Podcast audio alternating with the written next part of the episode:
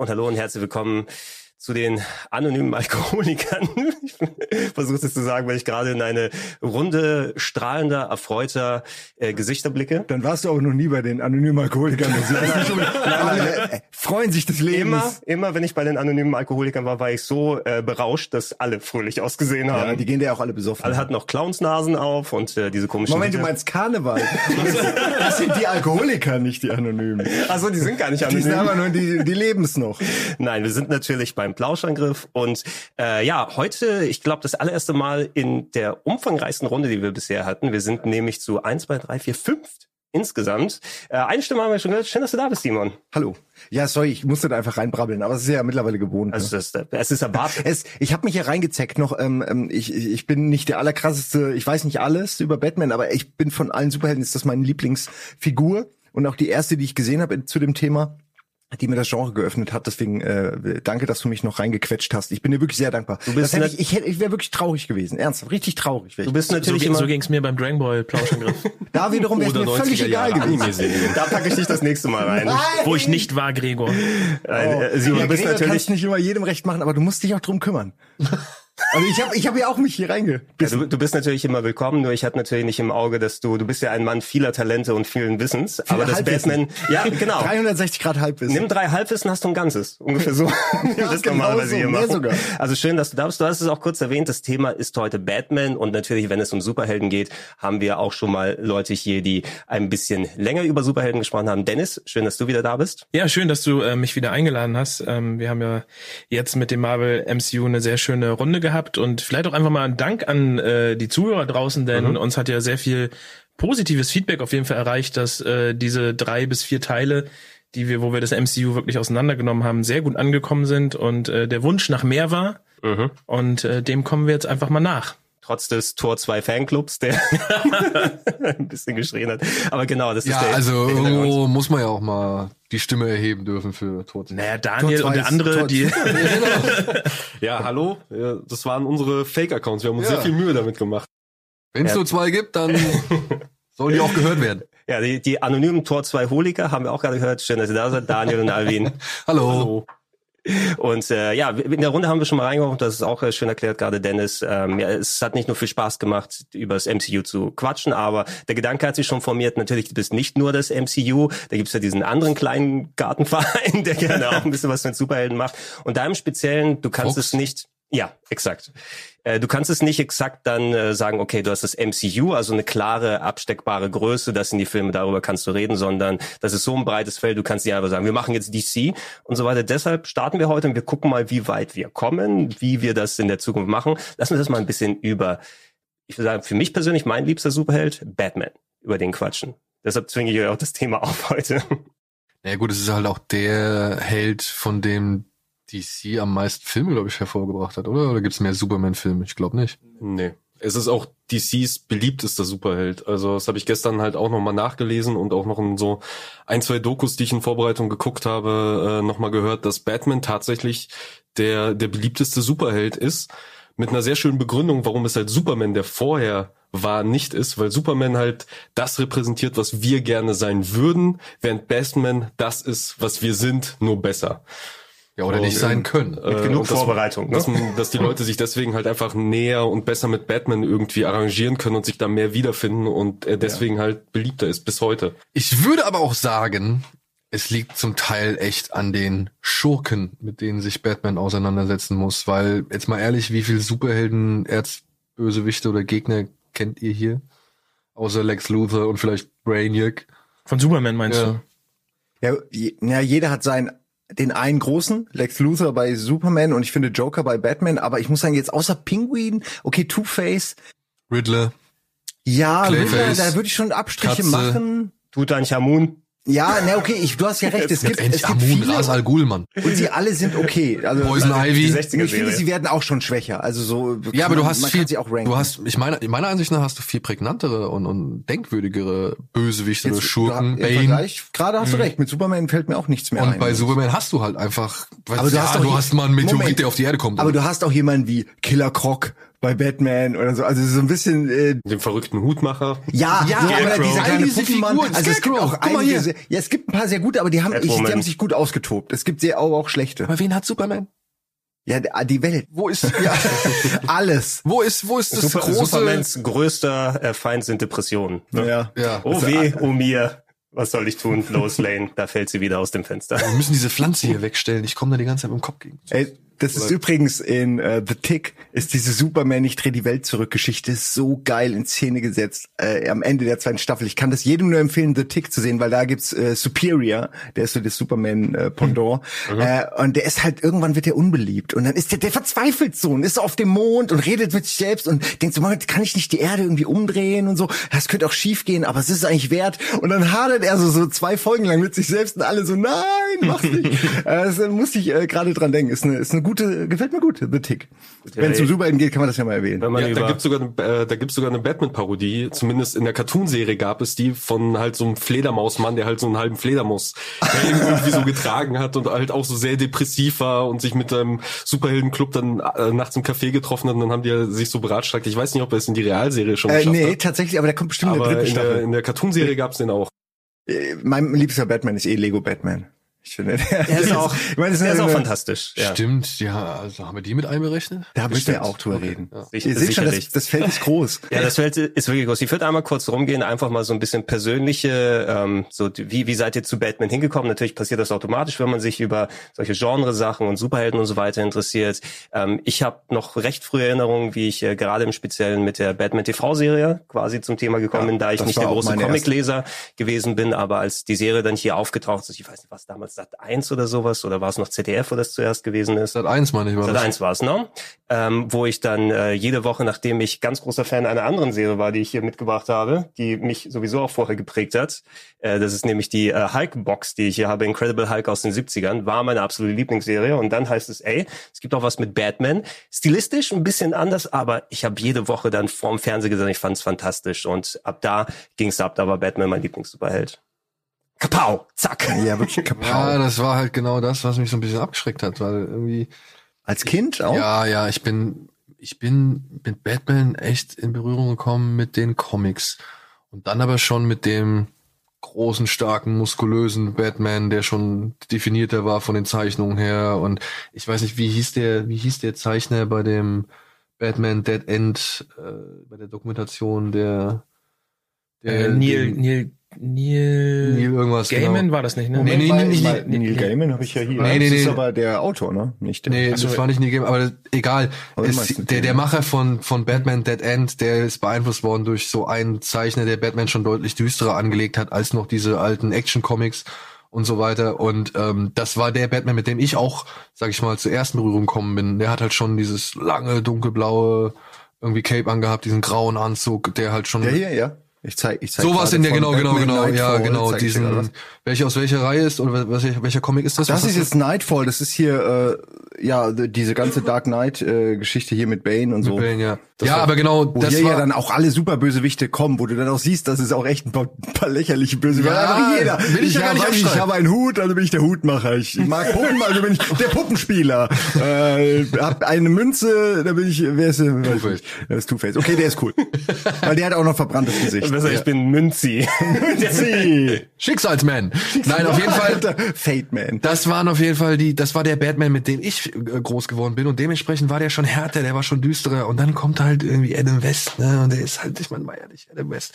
Ich glaube, das allererste, was ich tatsächlich von Adam West gesehen habe, das war der Film, der damals äh, im, im ZDF Sommerkino lief. Wo, wo ich angerufen Ich habe auch angerufen für Batman, weil ich wollte halt endlich mal Batman als Film sehen. Und dann kommt Kapau und Kaching und alle sind so toll. bunt und drehen so auf und dann kommt der Hai, der da in den Fuß beißt und das Spray, was den Hai zum Explodieren Aber bringt. du hast es dir gemerkt. Das ist die Bombe. Ey, die Bombe. Das war mein Highlight. Ich habe das auch mit meinen Eltern gesehen. Mein Vater so die ganze, oh, das ist aber albern. Das ist aber, können wir nicht umschalten. Ich so, nee, ich will das gucken.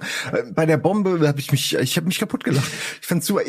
Ich, ich Aber ja, es war- geschätzt. ja, aber ey, ja, du hast recht. Es war nicht. Ich, ich düster. hab's auch genossen. Ich fand so, ja, okay, das ist quatschig, das ist spaßig, komm, wir haben jetzt hier alle mal eine Runde Fun. Aber es war nicht der Batman, den ich auf Anhieb sehen wollte. Also ich wollte schon irgendwie einen überzeugenderen Batman als Ja, mit der Adam West. mit mit der Vorlage, die du kennst, verstehe ich das auch. Bei mir fehlte die Vorlage. Ich fand das cool und war noch er, erfreuter als dann später der Tim Burton Batman, sage ich mal, ins Kino kam. Ja, das, das war für mich Und die der erste. Comics habe ich dann überhaupt erst viel später noch entdeckt.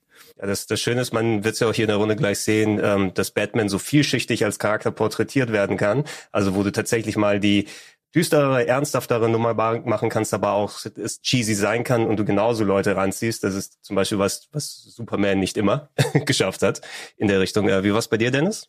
Mm, Es müsste eigentlich auch die Batman-Serie mit Adam West gewesen sein, aber auch nur in, einer, in einem relativ kleinen Rahmen, weil als die ausgestrahlt war, muss ich irgendwie sechs oder so gewesen sein. Da hat man die dann irgendwie mal so zwischendurch auf dem Fernseher laufen lassen.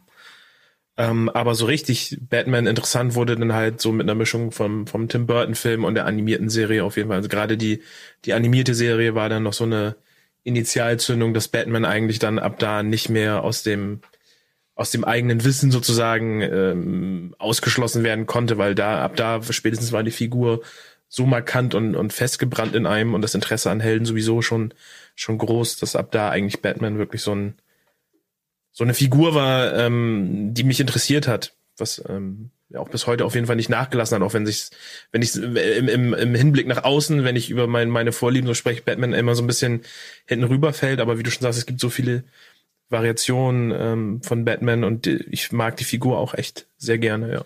Aber das ist dann die Brave and the Bold Zeichentrickserie, von der du redest, ne? Nee, nee, der Nee, die kam Animated viel Series. Später. Die kam viel, viel später. Brave genau. and the Bold kam viel später. Das war schon Aber- Retro-Humor, ne? Ja. Du meinst die mit diesen ausgeprägten Schultern auch, ne? Genau, Also die, die kann die, alle die, aussehen die, wie Danny aber Brave and the Bold, okay, aber Brave and the Bold orientiert sich am Stil der Serie, die du meinst. Nee, oder? die orientiert sich eher Bra an Brave and the. Bold war dieses super krasse kleine Comic. Ich meine die aus den 90ern, die äh, mit Kevin Ja, ja. Conroy und Nee, die dann halt Mask of the Phantom. genau. Ja, ja, genau. Ja.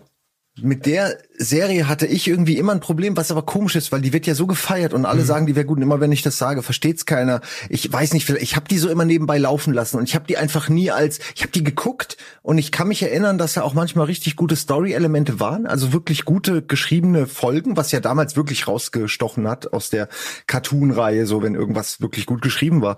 Aber ich leider, und es ärgert mich wirklich, habe ich das immer so einfach als als Hintergrundgeräusch wahrgenommen und nie die Folgen so genossen, weil alle feiern das und ich denke mir, hey, du magst Batman, eigentlich müsste dir Ja. das liegen, aber mir war, ich mochte einfach, glaube ich, keine gezeichneten, ich mochte Zeichentrick nicht so sehr oder so.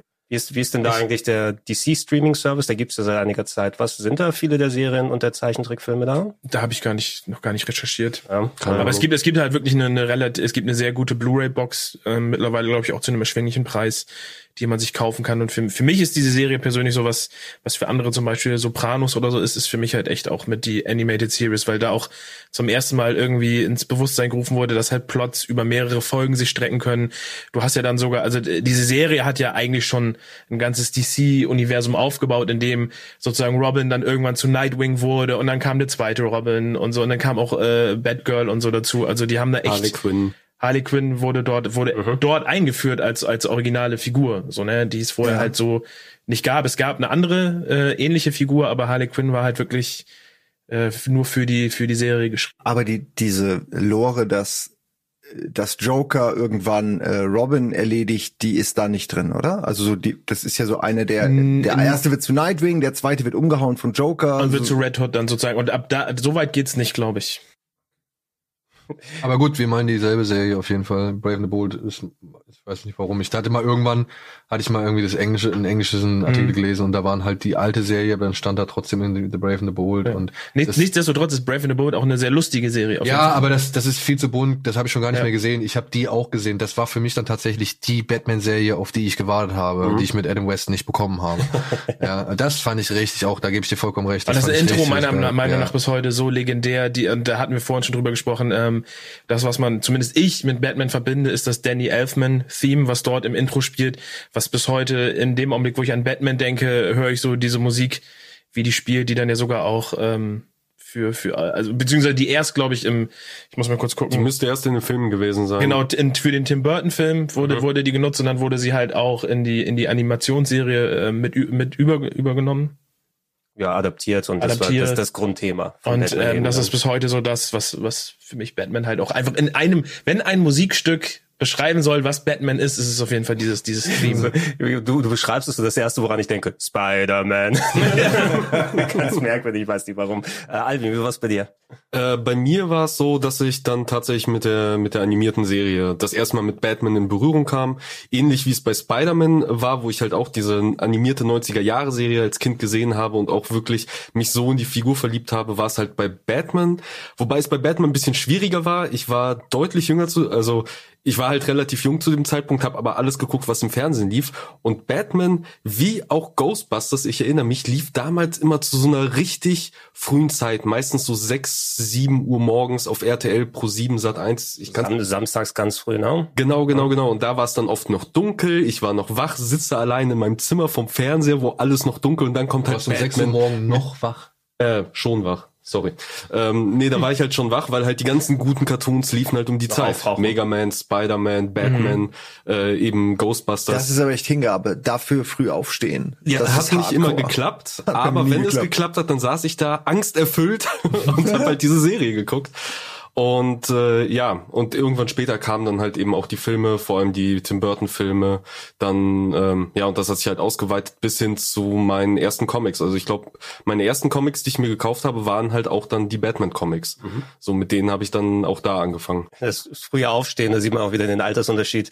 Bei mir war es das ZDF-Ferienprogramm dann, wenn ich dann im Sommer aufgestanden bin, um das Speedy Gonzales und die anderen Sachen zu ja. Bei mir war es immer um 11 Uhr aufstehen, um sowas wie Playtime TV. Samstagmorgen oder Sonntagmorgens 11 Uhr Playtime TV. Irgendwie so ein bisschen was von Videospielen oder Computerspielen. Hans Ippisch. Äh, ja, ja, genau. Es war, dafür bin ich aufgestanden für, äh, für Spielesendungen. Ey, sag mal, hattest du, hattest du noch diesen, diesen englischen Sender, hieß der auch Sky? Ja klar, du meinst NBC, nicht NBC Europe, nein, das war ja Kika. das- aber nein, das aber es gab, anderes, Channel. Sky Channel oder wie ich das weiß hieß? es nicht mehr, aber der, wo Games World und das alles lief, wo auch Und auch englisches Wrestling Transformers lief und und Joe, hier Captain Power, G.I. Okay, Joe, das genau, G.I. das- Joe. Das meine ich nicht, nein. Ey, das, das war auch so geil, ey. Die hatten schon so viele geile Sachen, die es nie nach Deutschland geschafft hat. G.I. Joe, Rambo, ähm, Captain Power, ist hier, mit- wo du mit der, dieser Laserpistole auf den Fernseher schießen Ja, konntest. genau, und dann das irgendwo interaktive Lasergame. nein, Ja, das, ja. das kannte ich Ich nicht. glaube, Captain Power hieß es, ne? Ich glaube, das ist hier Captain Power und nicht die Planeteers, das war was anderes, aber das war Captain Planet. ja, ja, die das, End Warriors oder so? Captain Power. das kann sein, das kann durchaus sein, genau, das was so mit einem halt- Lightgun-Game kombiniert wurde. Ungeheuer düster. Auch. Ähm, war so ein bisschen Endzeit, ne? Ja. Wenn ich mich Ja, richtig ja, entsinne. genau. Äh, ja, ich hatte leider nie selber Sky, aber ich hatte äh, Bekannte, die das hatten und mir ein paar Sachen aufgenommen haben. Deshalb konnte ich mich immer so ein bisschen mit mit äh, englischem Zeichentrick dann auch äh, befüttern, bis ich mal selbst eine Sattanlage hatte später. Und ich glaube, Batman lief auf Sat 1, wenn ich das richtig in Erinnerung habe. Da, weil ich finde, Sat 1 habe ich immer so mit den ganzen kurzen Zeichentrickserien und sowas, was, was Das sind, alles gezeigt so haben. gewechselt. Das war so dieser Warner Brothers Block, so ein bisschen Animaniacs oder Animaniacs, so. genau. Ja, Aber dann lief ja. es später auf jeden Fall auch noch auf Pro 7. Ja, Weil ich ja, meine, äh, eben Ma- ähm, Ja. Animaniacs und Mega Man und sowas war auch definitiv Pro 7. Ja. Definitiv, ja- das war so eine zwei Stunden Reihe voller voller Ja. Krimskrams. Das ist nämlich genau da, wo ich auch immer geguckt habe, wo ich das dann so nebenbei konsumiert habe. In the suburbs of Gotham City is the home of Bruce Wayne, known to his neighbors as a wealthy playboy.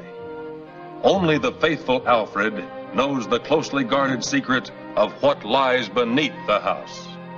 The Batcave, famed headquarters of those relentless crusaders for law and order, Batman and Robin. Lass uns mal kurz auf die, die Anfänge von Batman eingehen, weil wir reden natürlich so, als ob den jeder kennt. Ja, klar, jeder kennt Batman. Äh, vielleicht nochmal der Vollständigkeit halber zusammenfassen. Äh, geschaffen äh, mit dem ersten Auftritt bei den Detective Comic, äh, Comics Folge 27 oder Ausgabe 27 im Mai 39 von Bob Kane und Bill Finger. Wobei in den letzten Jahren ja zum Glück nochmal vernünftig diskutiert wurde, wie die Origin Story tatsächlich gewesen ist für lange Jahre. Das ist ja auch überall aufgetaucht, äh, created by Bob Kane oder so, dass er für sich alleine den Kredit genommen hat, der ja damals zuständig für viele der neuen Sachen war, die äh, Auf bei Wikipedia steht auch nur Bob Kane tatsächlich. oder müsste mittlerweile aber auch Bill Finger stehen. ich glaube, da gab nee, es ja hier extra steht, ist eine von Bob Kane erdachte und durch Bill Finger weiterentwickelte Comicfigur. Ja, Ja, weil Bob Kane, glaube ich, hatte das Konzept ne, von dem Vigilante mit äh, dem ähm, Fledermaus-Outfit, aber der sah in der. Urfassung auch noch relativ anders aus und dann hat Bill Finger die ganzen Sachen hinzugefügt, so wie wir Batman heute kennen. Ne? Die Zumindest einen Mythologie. großen, großen Teil davon, also vor allem das Outfit, weil vorher war es ja irgendwie ein Typ, äh, blonde Haare, roter Strampler, Flügel und so eine kleine schwarze Maske vor den Augen und halt wirklich dieses ikonische Design mit schwarz, äh, schwarz, Ja. grau, gelb, äh, der Umhang, der Cape, die Fledermausohren, also das kam dann Ja, tatsächlich von dem, von dem Bill. Ich frage mich wirklich, äh, wie viel dann die erste Figur eigentlich wirklich mit dem Batman, den wir heute kennen, gemein haben. Es kommt natürlich, war er auch schon reich und hat er auch schon, sage ich mal, war er schon sehr klug und hat alles geplant im Vorfeld, weil wenn das auch nicht zutrifft, wovon ich mal ein bisschen ausgehe, dann war das halt wahrscheinlich einfach eine völlig andere Figur. Weil ich finde nämlich, dass das, was du gerade beschrieben hast, die Mythologie und die, die Maske und alles und die Idee dahinter, die macht Batman erst zu dem, was es eigentlich ist, finde ich. Und vielleicht die Tatsache, dass er keine Kräfte hat, dass er keine Superkräfte hat, mhm. das finde ich natürlich äh, ist ziemlich wichtig. Das ist das äh, Ausschlaggebende. Ist eigentlich das ne? Ausschlaggebende, dass ja. er das einfach durch, durch Kraft seines Willens sich alles herschafft, was er braucht und immer in Gefahr ist zu sterben und einfach mehr gibt als ein Superheld, der einfach im Grunde nur sein, was, was, was verliert ein Superheld, der unsterblich ist? Vielleicht ein bisschen sein Ego, wenn er mal aufs Maul kriegt, mhm. aber ansonsten riskiert er ja eigentlich nichts. Aber das war mir tatsächlich als kleiner Junge Nein, so, als ich die ersten Mal mit Batman in Berührung gekommen bin, gar nicht so bewusst. Das stimmt, nee. Also für Fall. mich war Batman ein Superheld wie Superman und die ganzen anderen DC-Leute, die da halt so Flash und was weiß ich, da gab's, die gab's ja alle mit irgendwie schon zusammen, die haben ja alle schon irgendwie auch interagiert in den Comics und ich dachte immer, Batman wäre einer von denen. Ja, der, und dann ja. habe ich erst wirklich wesentlich später, oder beziehungsweise wesentlich, aber schon erst lange Zeit gebraucht, um zu raffen, ach guck mal, der hat gar keine Superkräfte, der ist einfach nur sehr stark und sehr clever und sehr reich. Und äh, das äh, war für mich am Anfang auch gar nicht so ein Thema. Ich fand den einfach cool. Ich muss jetzt sagen, oh, Entschuldigung. Nur, ich sehe ich sehe hier auch gerade mal, das, das ist jetzt das alte Design. Das ist so, das sozusagen das ist der erste Detective Comics. Ja, gut, ja. das ist aber schon, das hat schon eine gewisse Ähnlichkeit. Also mhm. äh, ist jetzt nicht so unterschiedlich, ja. äh, wie ich jetzt gedacht habe. Weil ohne jetzt nee, nee. super vertraut zu sein, damit ich denke, viele solche Sachen wurden nach und nach natürlich immer mit der Lore äh, dazu Ich glaube, das, was Ivy meinte, war, dass bevor überhaupt Detective Comics sozusagen rauskam, war das Outfit nochmal. Genau. Ach so, okay. Genau. Weil das ist jetzt von 39, ne? Die, das, das sind die Detective Comics. Genau, genau. Okay, ich das, verstehe. Dann ist das, das jetzt schon die neue das Variante. Originaldesign. Ah, oh Gott, oh Gott, oh Gott. Jetzt guckt euch bitte alle zu Hause mal das Original Batman nochmal an. Äh, Fantastisch, dann, ne? Dann werdet ihr verstehen, dass das, also meiner Ansicht nach, was das ist so, ist. Ozymandias macht Cosplay oder ja. so. so sieht das aus, ne? Das ist, äh, Butterfly Man. Mhm. Ähm, was ich sagen wollte, was, was, was Daniel auch gesagt hat, was natürlich, äh, also für mich war es auch so, dass du, also äh, zumindest in, in der Kindheit war Batman, da gab es halt keinen Unterschied zwischen Batman und Superman. Ähm, interessanterweise finde ich aber auch, dass natürlich Batman zumindest heute und in vielen Comics der Neuzeit obwohl er eigentlich sterblich ist und Mensch ist, halt einfach mit den anderen mithält. Also mhm. es gibt mhm. halt eben diese eine Geschichte, in der Batman der Einzige ist, der diesen Omega-Strahlen von Darkseid ausweicht, den keiner ausweichen kann, mhm. aber Batman schafft es und das ist dann halt, der macht halt auch einfach Dinge, die, die kein anderer kann und äh, naja, wenn du keine Fähigkeiten hast, bist du besonders gut in Ausweichen und Abhauen. Ach so. ja, der Runner. Das ist so wie Leute, die dann einen der Sinne verlieren. Ja, ich bin blind, also kann ich besser riechen laut den Filmen. Ne? Ja, ja, genau. Ja, ich, ich habe ich hab keine Superheldenkräfte, ich bin geil in allem anderen. Mhm. Genau. Ja, ach, ich, ich mein, ich finde auch, es, man, man könnte es ein bisschen realistischer schreiben. Aber es gibt ja auch so ein paar Varianten, gerade mhm. so Year One oder so die ersten ja. frühen. Äh, aber spätestens, wenn es dann in den Kampf gegen Superman geht, muss man jetzt ernsthaft sich fragen, muss es wirklich Batman sein, der jetzt gegen Superman kämpft? Der Einzige, der halt wirklich keine Superkraft hat, gegen ja. den, der alle hat. Das ist einfach. Ja, und dann, und dann ist es natürlich auch noch macht halt fair Batman, auf einem Level. Macht halt Batman nur viel cooler. Äh, du, ich bin voll dafür, nur ich, es ist halt irgendwie, äh, wie heißt das, Suspension of, of Disbelief ja, oder so. Ich muss es einfach akzeptieren, dass das irgendwie passen könnte, weil Warum? Ne? Superman ist ja auch nicht dumm. In den Comic, in dem es darum es, geht, dass ja. ein Außerirdischer aus einer anderen Welt auf der Erde landet und dort zu einer Art Jesus wird. Mhm. Ach, Dragon Ball. Da willst du jetzt Suspension of Disbelief anbringen, ja, weil er jetzt gegen einen Milliardär kämpft, der halt wirklich ja, einfach. Das, ja, ich finde schon. Also Lex Luthor finde ich glaubwürdiger. Völliger Quatsch, dass es Milliardäre gibt. hey, ein Vergleich. Stell dir vor, Lex Luthor würde sich einfach einen schwarzen Anzug anziehen und dann sagen, so, und jetzt bin ich halt auch super stark, so wie du. Und ich bin auch super smart, weil das ist ja wirklich, also denke ich schon mal im Voraus und hab für alles eine, ne es ist irgendwie halt auch ein bisschen. Gibt's, gibt's aber hat er ja auch Story, wo Lex Luthor Batman ja, ist? Nein, es, nein, es gibt es auf jeden Fall eine Story, dass Lex Luthor so einen großen Anzug anhat und, genau. und, und, und, Superman umbringt. So ist es ja nicht, aber. Also ja, deswegen, der okay, ja schon irgendwelche... mein Punkt bestätigt. ja, aber könnte ja, Lex, Lex Luthor mit einer leicht anderen Gesinnung könnte auch genauso Batman sein. Ne? Er hat äh, das, das äh, ja. Hirn und er hat auch die monetären äh, Rücklagen dafür. Das ist eine interessante Analogie. Aber er hat halt noch deutlich mehr Gier als, als Bruce Wayne. Hätte er, dran, hätte er bloß nicht dieses. Hätte Lex Luthor mal seine Eltern verloren. Das ja. ist nämlich der Knackpunkt. ja, aber so richtig geliebt hat er sie ja, glaube ich, auch nicht. Nee, er hätte sie selbst umgebracht. immer Arsch, ne? Also wenn, dann wäre er sogar verantwortlich dafür wahrscheinlich. Ja. Aber um auf Simons Punkt nochmal äh, zurückzukommen und den nochmal zu stärken. Also ich finde halt auch, Batman funktioniert vor allem in den Comics am besten, wenn er losgelöst von der Justice League funktioniert. Also mit seiner Bat-Familie finde ich geht es noch, erzählt sich meistens echt gute Geschichten, aber wenn er alleine ist äh, und alleine auf Streife ist und seine Geschichten auch alleine erlebt, äh, mit, mit Gegnern, die so wirklich auf seiner, auf seiner Höhe Mhm. auch sind, ich finde, das sind halt die besten Batman-Geschichten. Mhm. Und sobald dieser ganze Justice League Comic-Quatsch äh, dazukommt, wird's halt ja schon Das ist ja, das ist, vielen. das ist ja das ähnliche, wie wir es mit den, mit den, mit den Marvel Netflix Serien haben, wenn du, du, dass du eher dich mit diesen Street Level Helden sozusagen identifizieren kannst, weil dort Sachen passieren, die irgendwie interessanter sind. Und auch ein Spider-Man funktioniert meiner Meinung nach wesentlich, ja, halt genau. Ein Spider-Man funktioniert meiner Meinung nach wesentlich besser, wenn er, wenn er Bankräuber oder sonstige Sachen in, in der Bronx oder so jagt, anstatt dass er mit Mhm. den Avengers irgendwie ins Weltall fliegt und dort solche Sachen. Aber das, das gehört nun mal dazu, so dass du kannst das Universum halt nicht ausblenden und Ja, ja, ähm, nee, das ge gehört dazu, aber man kann sich's ja aussuchen. da Batman ja auch der schlauste Mensch ja. auf der Welt ist, äh, hatte er sowieso für alles eine, eine Lösung. Ist immer dann die, äh, die, die Hypothese ist immer, Batman kann alles schaffen mit äh, bis zu unendlicher Prep-Time. Ne? Wenn er sich entsprechend lange Ja, darauf vorbereiten kann, kann er alles lösen. Su Superman, Ja, aber das ist doch ein gutes Vorbild. ja, Superman Ja, nennt ihn ja den, den gefährlichsten Menschen der Welt, so weil er halt für für alles irgendwie die, die, die Lösungsplan hat. Also er hat halt in irgendeiner seiner Taschen wird er halt den Kryptonit-Schlagring haben. So, falls Aber jetzt, jetzt, wo du es erwähnst, das, ich finde es immer ein bisschen schade, wo du denkst, also ich weiß nicht, ob es da eine bessere Lösung gibt oder wie die dann erdacht wird, aber immer so dieses einfache Out, sobald dann Superman mit Batman zusammenkommt, ist es immer irgendwie Kryptonit. Was war es bei Injustice beim ersten Game? Da war es ähm, haben sie hat auch diese Pille geschluckt. Die Pillen geschluckt, damit alle äh, nicht sofort zerfallen, wenn sie von Superman gehauen werden. Ne? Ja. Und bei ähm, Batman wie Superman war es ja auch irgendwie die Kryptonitstäbe, die in den Ja, er hat so Handschuhen Pfeile waren. auf ihn abgeschossen. Und Pfeile, Gas. Ja, sie haben ihn gut so geschwächt und ja. die, die, Ja, bei, also- die Gasgranaten, genau. Das Aber es ist ja auch ne? wichtig, dass es so eine Sache gibt. Das ist ja irgendwie. Aber immer, das immer wieder die genau gleiche Sache ist, sobald Ja, aber du kannst geht. jetzt auch nicht, also Superman Never hat die rote, also die rote Sonne auf die Erde zu bringen, ist jetzt auch nicht so einfach. Da kannst du lieber einen grü- grünen Stein nehmen. Oh nein, jetzt habe ich reingeschaut Kurze- in die rote Sonne. Kurze, kurze Nummer, ne, kurze Randanekdote. Es hat nichts mit dem Thema eigentlich zu tun, aber ich habe, ich spiele meinem Sohn momentan immer, wenn er Zähne putzt, weiß nicht warum, aber spiele ich ihm immer das Lied vom Weißen Hai vor, also den, den, den Score. Nicht Baby Shark, er, sondern hat, der er, hat weiße halt, Hai. er hat halt so ein Handtuch, oder wir haben halt so ein Handtuch zum Abtrocknen mit dem weißen Hai-Motiv drauf und er hat ein T-Shirt mit dem weißen Hai-Motiv und wollte halt mal was wissen und dann habe ich ihm das mal vorgespielt und das findet er voll geil, weil er mag dieses und dann habe ich ihm aber erzählt, dass der Typ noch ganz andere Musik gemacht hat. Ja, ich komme auf den Punkt, keine Ahnung. Ja, mach mal. Ähm, dass der halt noch ganz andere Musik gemacht hat. Dann habe ich ihm vorgespielt, dass das, und dann, ah, Star Wars hat er gemacht. Ich so, ja, genau. Und dann Indiana, ah, Indiana Jones hat er auch gemacht. Ich so, ja, genau. Das sind ja deine Lieblingsfilme. Ich so, ja, das sind genau. Und dann habe ich ihm irgendwie Superman, dann habe ich gesehen, John Williams hat auch das Superman-Thema gemacht.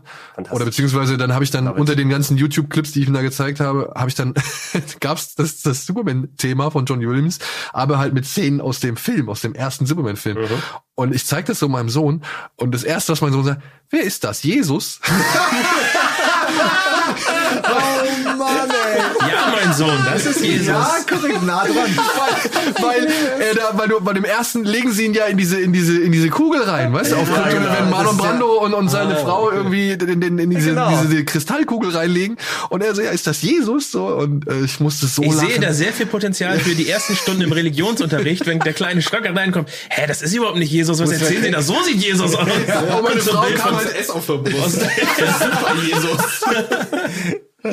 Jesus. Jesus, ja. Also nur so dafür dazu, zu dem Thema halt, ne, wie die Wahrnehmung von solchen Wesen oder Superhelden ist. Ja, ähm, wir haben jetzt uns keinen ganz äh, all, allumfassenden Plan für den Podcast hier vorgelegt, dass wir alle Comics, alle Spiele, alle Filme und so behandeln wollen. Primär wollen wir uns ein bisschen an dem Film entlanghangeln, aber natürlich wird die Diskussion dann in die Comics gehen, über die Spiele mal entsprechend werden wir quatschen oder wir werden sehen, wo uns dann die Sache hier hinführt. Äh, ich hatte mich, weil ich hatte das, bevor ich äh, mit euch den Podcast geplant hatte, auch nicht so bewusst, weil da dachte ich immer, okay, wenn man jetzt über die Filme sprechen möchte, ist dann der 60er Jahre Batman hält die Welt im Atem der Start, aber im Kino war er noch mal viel früher dann unterwegs. Schwarz-Weiß-Film, ne? Genau, in den, ähm, ich glaube, 30er und 40er oder in den 40er Jahren zumindest. 43 und 49. 43 und 49 gab es zwei Schwarz-Weiß-Serials, also was man im Kino dann quasi heute TV-Serien wären, die wurden ja auch damals im Kino äh, mit ausgestrahlt und äh, da waren jeweils ein Batman und ein Robin, die Abenteuer erlebt haben in so knapp 20 plus Minuten Episoden. Die man auf Amazon Prime aktuell gucken Ja, kann. genau, man kann die Und- gerade.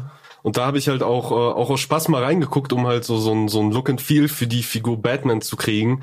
Und ja, aus heutiger Sicht die sind halt schon niedlich. Allein schon, dass Batman und Robin in Kostüm in einem Auto irgendwo in einem Vorort vor einem Haus parken, aus diesem Auto springen und einfach nach Hause gehen zu Bruce Wayne, wo er halt wohnt, in einem Vorort. Und niemand wundert Das sich, dass da ganz halt so ein kostümierter Typ Ah, da ich seh's. äh, einfach einfach neben den wohnt und und mit demselben Auto fährt wie der wie der nette Herr Nachbar.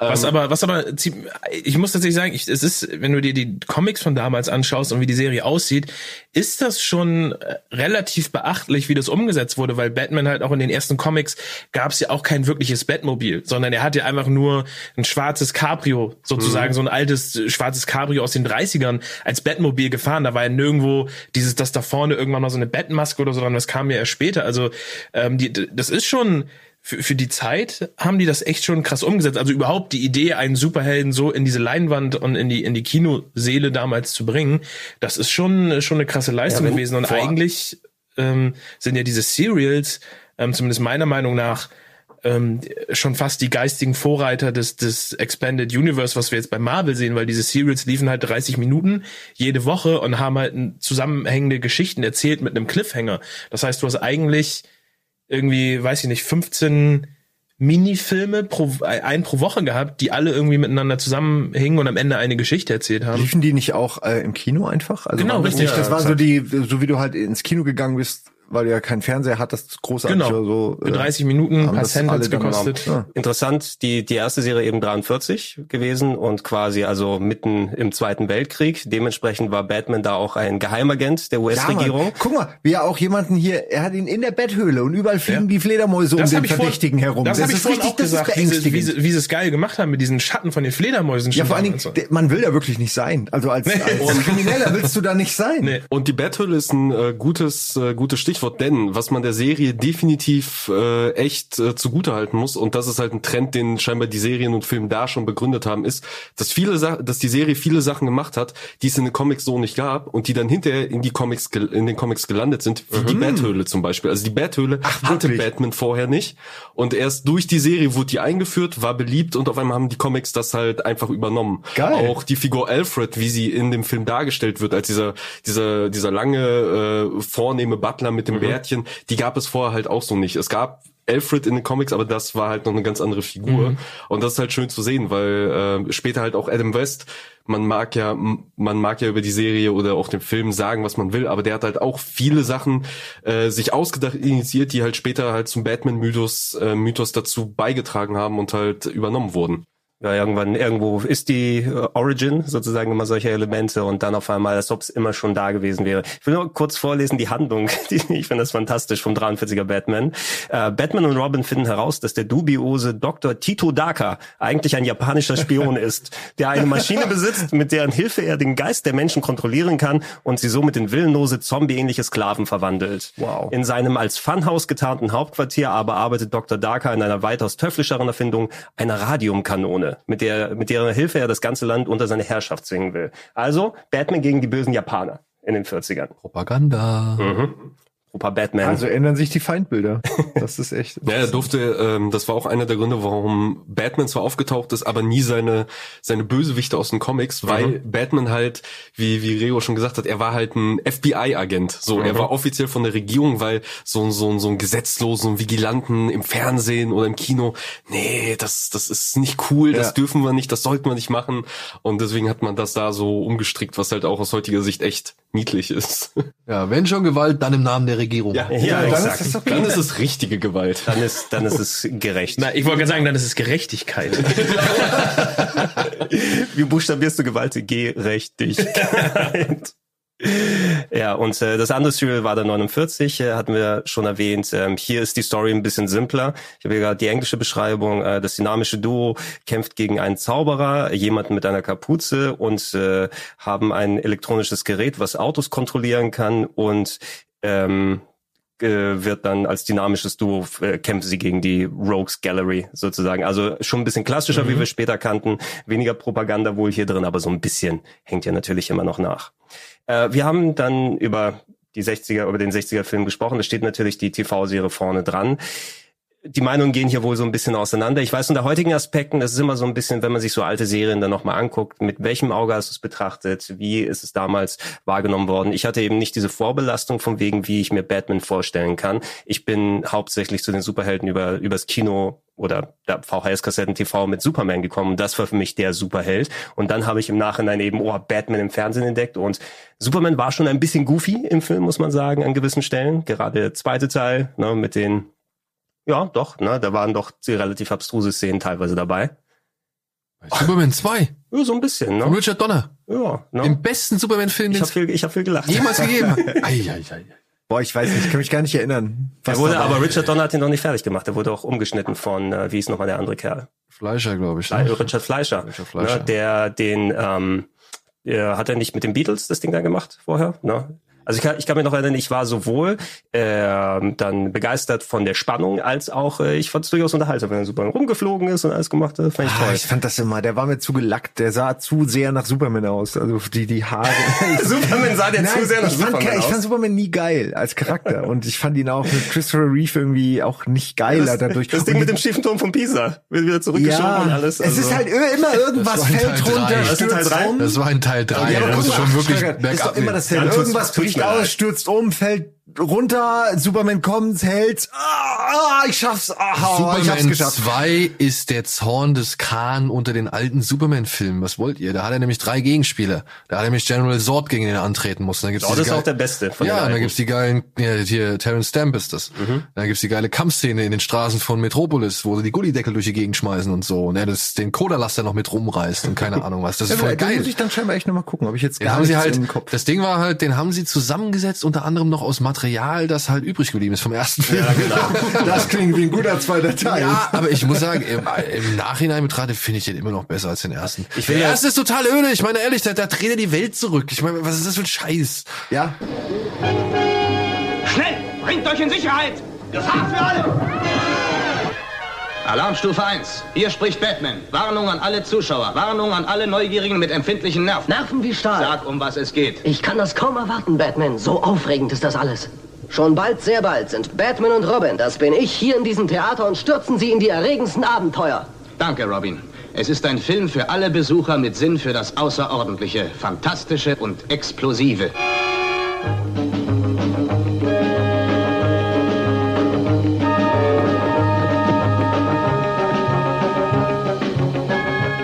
Unsere Abenteuer erleben wir überall, in superschnellen Spezialwagen, auf hoher See und in schwindelnden Höhen. Um die vier mächtigsten Verbrecher der Welt für immer unschädlich zu machen. Ihr teuflischer Plan ist es, die Welt zu beherrschen. Das ist Ihr endgültiger Beschluss. Ich will, ich will die Diskussion nicht aufmachen, nur für mich als kleines Kind, ich fand die auch sehr unterhaltsam und irgendwie war ich offen eben für so einen goofy Batman und ich fand das halt schön bunt. Adam West hat Spaß gemacht, Robin, ähm, die ganzen Bösewichte, äh, Cesar Romero, ähm, der ich finde immer noch die Geschichte geil, dass er sich nie seinen Schnurrbart abrasiert hat unter dem, weil er gesagt hat, nee, wenn ich Make-up trage und mein Schnurrbart behalte ich und das sieht man in den Blu-Rays vor allem sehr deutlich mittlerweile. Ähm, was du sagst, ist ein sehr interessanter Punkt, weil eben der Adam West Serie ja äh, gern mal vorgeworfen wird, ja, sie hat Batman nicht verstanden, sie hat Batman kaputt gemacht für viele, aber tatsächlich sagen das heutzutage viele, die die Serie damals als Kinder gesehen haben, dass sie dadurch Batman überhaupt kennengelernt haben und er dadurch ins Bewusstsein gegangen ist, weil er zu der Zeit, glaube ich, auch gar nicht mehr so beliebt war in den Comics, weil die Goff äh, Comics nämlich auch sehr, ja, sehr cartoonig, sehr goofy wurden, gar nicht mehr so wirklich düster waren, sondern genauso oder ähnlich albern wie halt die Serie. Ähm, und ja, die Serie das einfach nur ein bisschen wiedergespiegelt hat, plus halt diesen, diesen 60s, 70s Vibe, der da natürlich drin war. Ich mag, dass dieser Adam West Batman ist mehr eine Vaterfigur, ein Role Model. Den kannst du wirklich eher als Vorbild sehen, als noch den düsteren in der Höhle sitzenden äh, äh, Grummel Batman, weil der irgendwie, der hat immer so ein, na, so noch, der ist jetzt auch nicht mega am Lachen, aber der hat schon immer einen guten Spruch, der irgendwie dir hilft, so das, die Welt zu verstehen äh, und vielleicht einen Tipp, um dein moralisches Rüstwerk irgendwie zu bauen. Sie sind nur- nur- nur dann- aber sie sind auch Menschen. ja, so es sind. Heute lacht man darüber, aber ich meine, damals haben die das echt noch, äh, die haben das Dank ernst gemeint. Batman wissen wir, dass wir, wenn wir Geld in die Parkuhr werfen, das auch der Gesellschaft Exakt, zukommt. exakt. Weißt du, Robin, damit werden Straßen gebaut. Der Adam West, der Adam West Batman oder Bruce Wayne, der hätte auch in einem Reefer Madness Video stehen können, sagen können, nehmt ihnen keine Drogen, Kinder, ne? Ihr müsst ständig onanieren, wenn ihr raucht. Und danach hätte er den Bertuzzi getanzt. ja, glaubst du, er braucht Drogen, wie er den Watusi tanzen kann? Ja? Also ich weiß nicht, nee, für mich hat er auch nie so wirklich das repräsentiert, was Batman für mich ist. Ja, aber wie gesagt, die Der war, Werte ja, nicht- sind der war ja nicht mal ansatzweise gebrochen, Alter. Warum zieht er sich ein Kostüm an? Warum? damit ihn keiner erkennt und weil es Spaß macht. Außerdem hat er so eine coole, so eine coole Stange, wo er runterrutschen kann. Exakt. Genau. Der will lieber die Stange runterrutschen und in seinem Cabrio durch die Gegend cruisen, als irgendwie, keine Ahnung, seine Traumata Der will aber. Leute verprügeln. Ja, aber rein einfach von der von der Umsetzung her aus. Also eine Serie mit so viel Stil, der die, die, die 60er wirklich perfekt abgebildet hat. Das Batmobil, ikonisches Design, Ja. die ganzen Farben vor allem. Also das, Das das, was mir heute ausfällt. Ja. Ne? sind Nee, nee, nee, nee, Sachen, nee, nee, nee, nee, nee. Ja, also ich glaube auch, selbst wenn sie, wenn, wenn das nicht die perfekteste Umsetzung eines Batman ist, ist diese Serie doch irgendwie in der, in der Popkultur so stark verankert für das, was sie eben war, weil es halt auch nichts anderes gab, was annähernd so abgefahren war wie die Batman-Serie. Ich meine, wenn du dir heute mal anguckst, wie viele schräge Einstellungen hat diese, also es gibt ja kaum gerade Bilder, sondern es ist immer irgendwie angeschrägt das Bild und sie kommen rein und im Hintergrund siehst du irgendwelche Leute tanzen. Also es ist schon schon abgefahren und feiert auch die Zeit, in der es war, was Gregor sagt und das das macht die Serie glaube ich besonders. Ich finde es auch schwer anzugucken und dieses an der Wand hochlaufen jedes Mal mit der gedrehten Kamera. komm, Es ist- es komm ist- mit diesem dünnen Seil Ja, und du ja. siehst, das ist doch geil. Das ist doch- und dann Ja, reden sie so Einspieler ja, benutzt, ey. Wo, wo Buddy, äh, die, äh, weil Raucherhusten hatte. ne? Genau, lässt, lässt, kurz, lässt kurz das Seil los und hust, hust, dann nimmst dann wieder. Ich komm wieder, geh du schon mal. Gott, war das geil. Ja, und in dem Kontext, äh, ich muss sagen, ich bin immer ein bisschen wärmer mit der Serie gewesen als mit dem Film an sich, der einige dieser herausragenden Szenen, also Batman hält die Welt in Atem, der im so. Umfeld entstanden ist, ähm, der 60er-Jahre-Film, der hat dann das Highspray und da ist die Bombe. War da Aber auch war da auch der Surfwettbewerb? Ach, das, war- das Wo Batman könnte- einfach die Badehose über seinen Anzug zieht Oh und dann auf dem nein. Surfbrett steht? Das könnte gut sein. Also der Watussi müsste da gewesen sein auch, oder im Film, ne? Ja, ich glaube. Und hier sehen Sie die vier Erzschurken versammelt. Das Katzenweib. Mein allergrößtes Vergnügen wäre es, wenn ich Batman endlich in meinen Krallen hätte. Der Joker. Nimm dich in Acht, Freundchen. Es ist gleich aus, Batman. Der Pinguinmann. Nur einen einzigen Wunsch. Diese beiden Menschen sollen liquidiert werden. Batman und Robin. Und der Rätselknacker. Hier mein Rätsel. Wer hat die größte Macht auf See und dem Land und erledigt Batman und Robin ganz unerkannt? Die allerneuesten Geheimwaffen aus meinem Arsenal werden gegen diese Verbrecher eingesetzt. Mein Superhubschrauber. Ein Spezialbetäubungsmittel gegen fliegende Menschenhaie. Hier, Batman! Die Spritze! Und ein Riesenmagnet, der die Torpedos des Verbrecher-U-Bootes unschädlich macht. Das sind nur wenige Ausschnitte, die Sie soeben sahen. Demnächst sehen Sie mehr in diesem Filmtheater. Es wird eine Superschau werden. Machen Sie sich auf alles gefasst. Also nicht versäumen.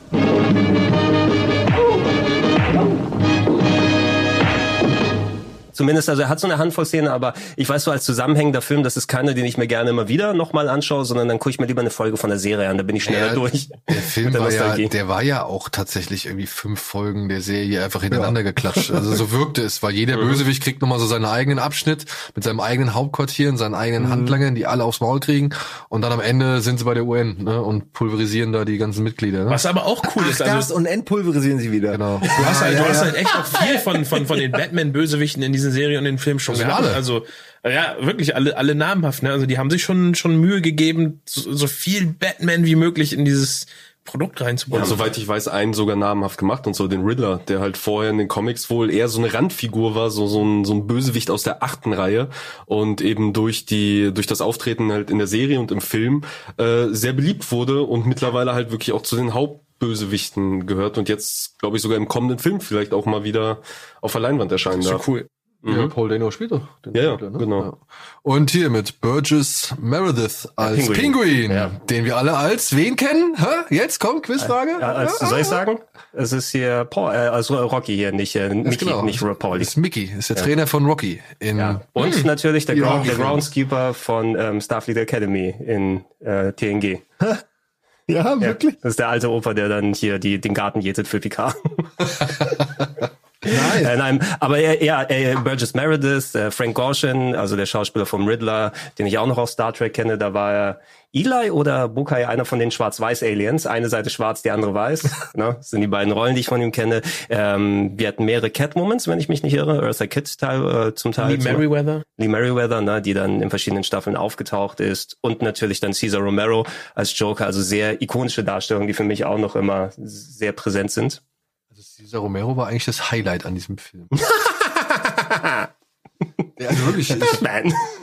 Und das Anti-High-Bed-Spray halt, ne? Das ist halt auch, aber ansonsten. Und die große Bombe.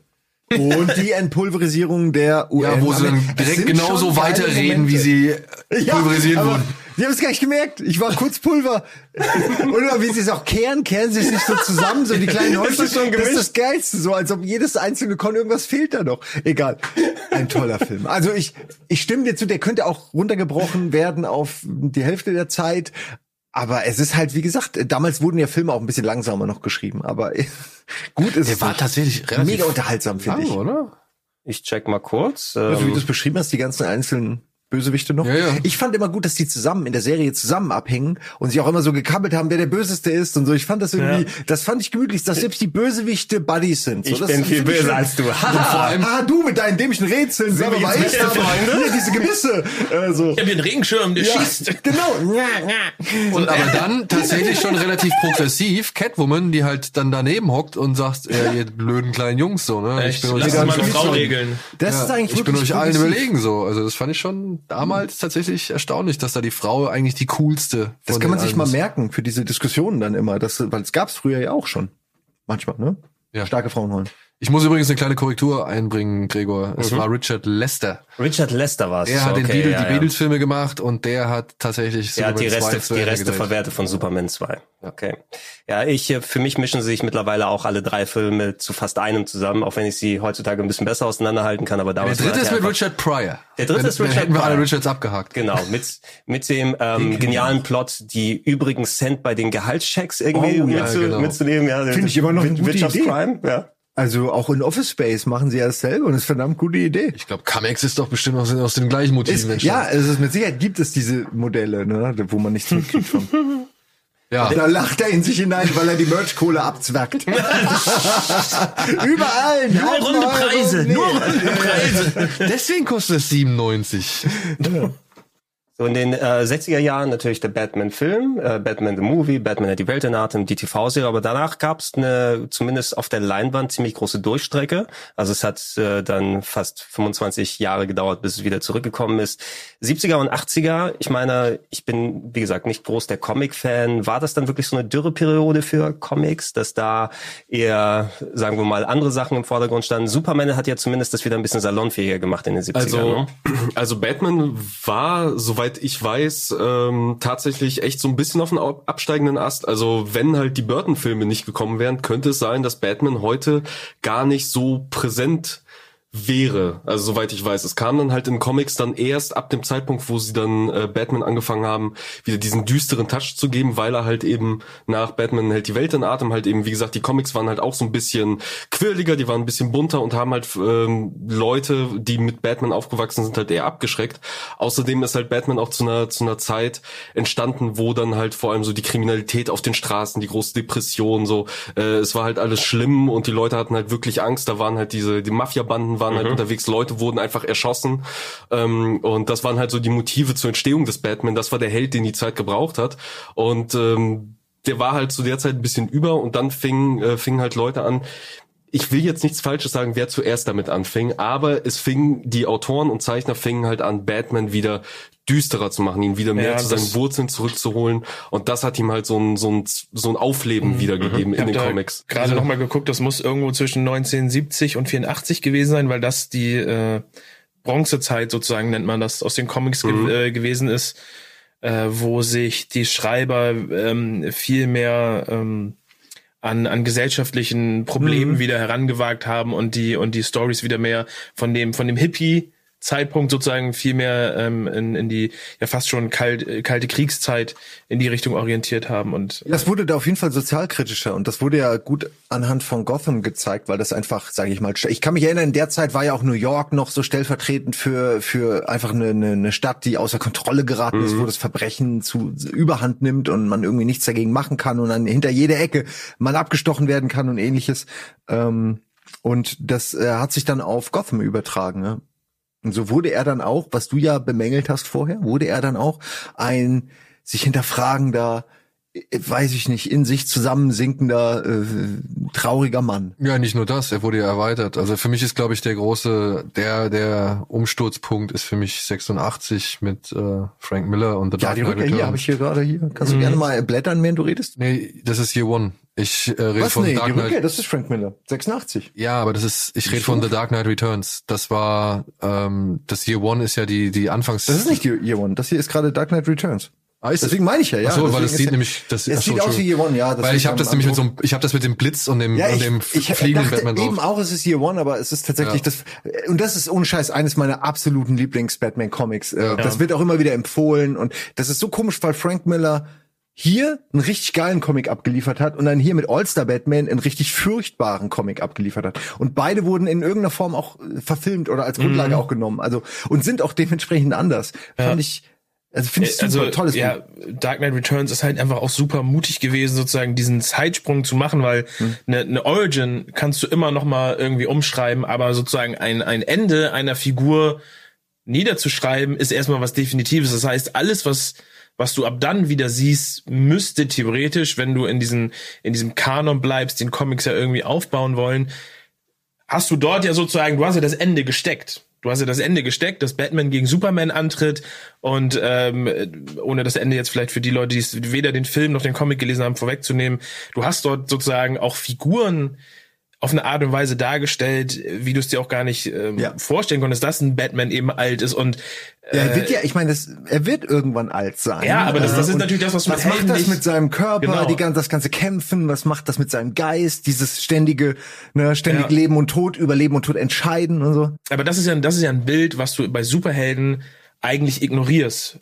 Weil Superhelden ja. Ja. immer wieder neu erfunden werden und ein Spider-Man bleibt ja auch irgendwie immer Teenager und deswegen wird ein Batman in den meisten Comics auch immer in seinem besten Alter bleiben und hier den sozusagen als Rentner darzustellen, der eigentlich schon aufgegeben hat und der dann noch einmal wiederkommt und dann diese ikonischen Szenen, wie er mit dem, mit dem Gewehr und auf dem Pferd sozusagen dort auf so einem Müllhügel irgendwie steht, das ist halt, also das gab's halt bis dahin auch Und nicht alle die Ideale, Idee. alle Ideale verrät, für die er bisher irgendwie noch halbwegs gestanden hat, so, ja. Also Ja, und ja auch noch mal Ja, weil sich die. Zeit geändert hat. Ja. So, er muss mit der Zeit gehen. Und das, ich glaube, das ist tatsächlich auch, das kam auch durch diese Dead End Geschichte noch mal ein bisschen raus, also mit der Doku, die ich da gesehen habe. Die wussten halt einfach eine ganze Zeit lang nicht, was sie mit Batman machen sollten. Die hatten keine Ahnung. Und dann sind auch so Sachen wie halt Killing Joke entstanden, wo halt Alan Moore hingegangen ist und Toll, hat gesagt, ja. Mhm. ey, ich würde gern, toll. also Spoiler, es tut mir leid für alle, die den Comic noch nicht gelesen haben, aber ich muss jetzt einfach sagen, weil das ist ein O-Ton von Alan Moore überliefert. Hier, ich mach das so, kein Problem. Ist er zu seinem Editor gegangen, ich mach das so, aber ich würde gern Oracle krüppeln. So, also ich möchte die gern zum Krüppel machen. So, ist das okay? Ja, ja, mach die halt zum Krüppel. Ist, mal, ist mir doch egal.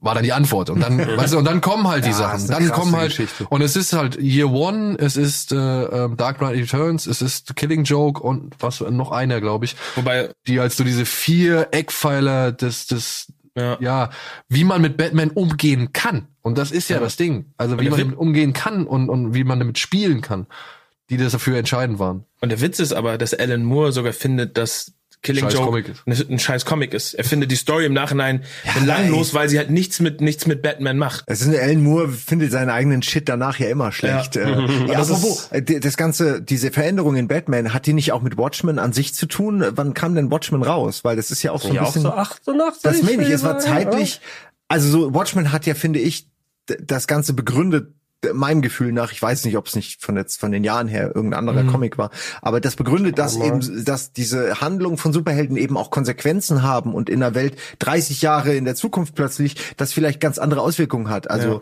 das fand, 86, 97. Oh, ein bisschen vorher. Ja, das- also so ein Ja, bisschen, das- das- der- es hat alles miteinander zu tun, dass Genau. man plötzlich Superhelden als gebrochene äh, Menschen mit Ja. Fehlern gesehen hat. Du Und hast das- halt eben in dieser Bronze Age hast du halt Sachen wie zum Beispiel bei Marvel hast du den Tod von Gwen Stacy gehabt. Du hast die Iron Man Demon in a Bottle gehabt, wo es um Alkoholismus ging. Du hast halt Batman vermutlich dort zum ersten Mal, wir haben sich daran getraut, ihn als depressiven oder manische Figur schon darzustellen, die halt durch, durch schwere Kindheitserlebnisse eben nicht der bunte Held ist, sondern der, der halt nachts einfach losgeht und Leuten die, die Arme und, und Beine bricht und sich da eigentlich nicht drum schert, sondern einfach nur nur die Gerechtigkeit machen will. Also es ist schon, ja, das kommt alles, das fällt alles so in diese depressive Zeit vor dem Kalten Krieg hin, wo die Leute sagen, ey, die Gesellschaften sind eben nicht mehr äh, Blumen, Gänseblümchen und, und Ja, Hippie, ist vorbei, sondern ja. ähm, Ja, plus halt die 80s, Stra ne? und, und vor allem in New York, die äh, zu der Zeit war halt auch ja, Kacke am Dampfen. ja, die Kacke am Dampfen. Also die Straßen waren halt voll mit Gangs und allem. Also gerade in Amerika war, war das halt eine harte Zeit. Und das hat sich natürlich dann auch in den Comics wiedergespiegelt. Ja, plus aber auch noch der ganze Überfluss an Konsum. Ich meine, wir sind uns ja einig, ne? in den 80ern ging es ja mit dem Konsum, weil gerade was das erst nicht Entertainment ja. und Pop und sowas anging, Mhm. äh, ging es ja in Amerika auch mördersteil. Kokain war ziemlich groß im Kommen, so Prozac war die Droge, das ist auch eine Droge des Jahrzehnts und keine Ahnung, diese ganze ich kann alles, ich bin alles und ja. so weiter und das finde ich, haben die halt alle zu, zu, zu Ende gedacht, endlich mal. Also haben angefangen, das zu Ende zu denken. Weil was passiert, wenn du dich halt verkleidest und irgendwie das Gesetz in deine eigenen Hände nimmst? Ja, es kann eigentlich nur zu diesem ja, Aufstand führen, den die Happy halt End, irgendwie äh, mal irgendwann angefangen haben zu porträtieren und das finde ich schon, äh, fand ich schon cool. Und das war dann auch, glaube ich, der, der, der entscheidende Impuls, um jetzt sowas wie Tim Burtons Batman auf den Weg zu bringen, obwohl der sich ja tatsächlich noch relativ, sag ich mal, an die buntere Zeit erinnert hat. Ne? Also viel an die buntere so, Zeit so ein bisschen, ja, und aus einer anderen Perspektive betrachtet eben. Ne? Also nicht, ich will nicht sagen, dass der jetzt so so klamaukig und quatschig war, wie jetzt ein Batman hält die Welt im Atem, aber er hat tatsächlich immer noch sehr viel Respekt gegenüber eben dieser bunten Phase oder diesen bunten Welten von Batman oder Er ist auf jeden Fall, also ähm, wenn wir da jetzt sind, also bei, bei Batman von dem Tim Burton, der hat Ja, sich, sind wir doch, oder? ja, ja, Ja. Da, also wir ähm, auch einer auf jeden Fall meiner Lieblings-Batman-Filme, so definitiv, weil der halt auch ähm, zum einen ist es meiner Meinung nach das beste Gotham, was wir bisher Ja, bekommen sehr haben, tolles Gotham. mit Abstand, ähm, aber auch weil er sich eben sehr an den Comics orientiert hat. Also es gibt halt einfach Bilder, die halt ähm, was du meinst, die sind nicht sehr realistisch, sondern sind eher wie aus einem Comic. Die sind sozusagen sehr, sehr überstilisiert. ähm, es ist jetzt schon im zweiten Teil, aber das ist auch passend so, wenn Bruce Wayne an so einem langen Tisch im Dunkeln sitzt und nachdenkt, auf einmal scheint das Bettsymbol über ihn. Ist halt super Quatsch, aber es passt halt, weil es, ein, es zeichnet diesen Film als ein Comicfilm aus. Und das ähm, macht den ersten halt auch so besonders, diese gotische Architektur, Ja, diese so ein bisschen, früher war auch äh, Gotham für mich immer noch so, ich war mir als Kind nie sicher, ob Gotham nicht eine Stadt in der Zukunft ist, weil da- dort sind ja viele Dinge einfach auch technologisch irgendwie so gewesen, wie wir sie im echten Leben gar nicht hatten. Und das, das wiederum wurde ja aus den Comics sozusagen übernommen. Also da war sehr viel, sehr viel Fantasy sogar noch in diesem Tim Burton Film. Ähm, alleine das Batmobil natürlich, was, was die Technik angeht, das war ja zu der Zeit gar nicht, gar, gar nicht. Das echt? Ja, ja, also die Technik, die da drin war. Ja, Natürlich, ja. es war ein fahrendes Auto, aber die, mit, dem Seilen Schutzschild. für die Kurve. Die- Alter, das die Ding, das Ding war Ja, die original Wand richtig hoch, ne? schnell. Ich weiß, aber trotzdem konnte es diesen Schutzschild, der digital war, nicht ausfahren in echt. Ja, gut. Das meine ich, also die ganzen Aber die Gadgets. MGs auf der Seite, die waren schon geil. Ja. Und die waren echt. Ich muss sagen, also ich, ich habe damals, äh, als er rausgekommen ist, war ich eben so knapp 10, 11 oder zumindest äh, ich kann mich erinnern, dass äh, alles hier in Hamburg voll war mit äh, Batman-Postern und ich hatte eben als Kind, ist man sich nicht bewusst, dass sowas dann vorher geplant ist oder rauskommt und nicht beschäftigt mit den Sachen und äh, dann sehe ich auf einmal, oh geil. Ich bin Batman. Woher habt ihr nur dieses neue Spielzeug? Mein Leben ist wirklich komplex. Wenn dieser Flutterfreak Terror macht, werde ich ihm seine Flügel stutzen.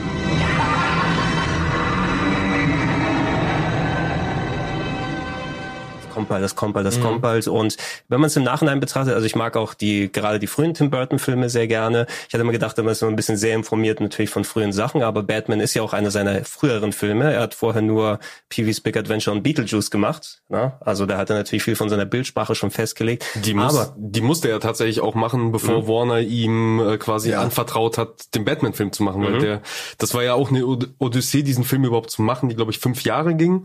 So äh, von, lange, von ja. der von der Idee her, bis endlich mal sich jemand bereit erklärt hat, okay, wir geben dir da ein bisschen Geld. Äh, und dann wurde Tim Burton als Regisseur äh, gefunden, wo dann aber alle gesagt haben, ja, der ist jung, der hat noch nicht so viel gemacht, wir wissen ja nicht. Und erst als Beetlejuice sich dann wirklich gerechnet hat und Mhm. Erfolg war, haben die dann das Go für Batman schlussendlich auch erst gegeben.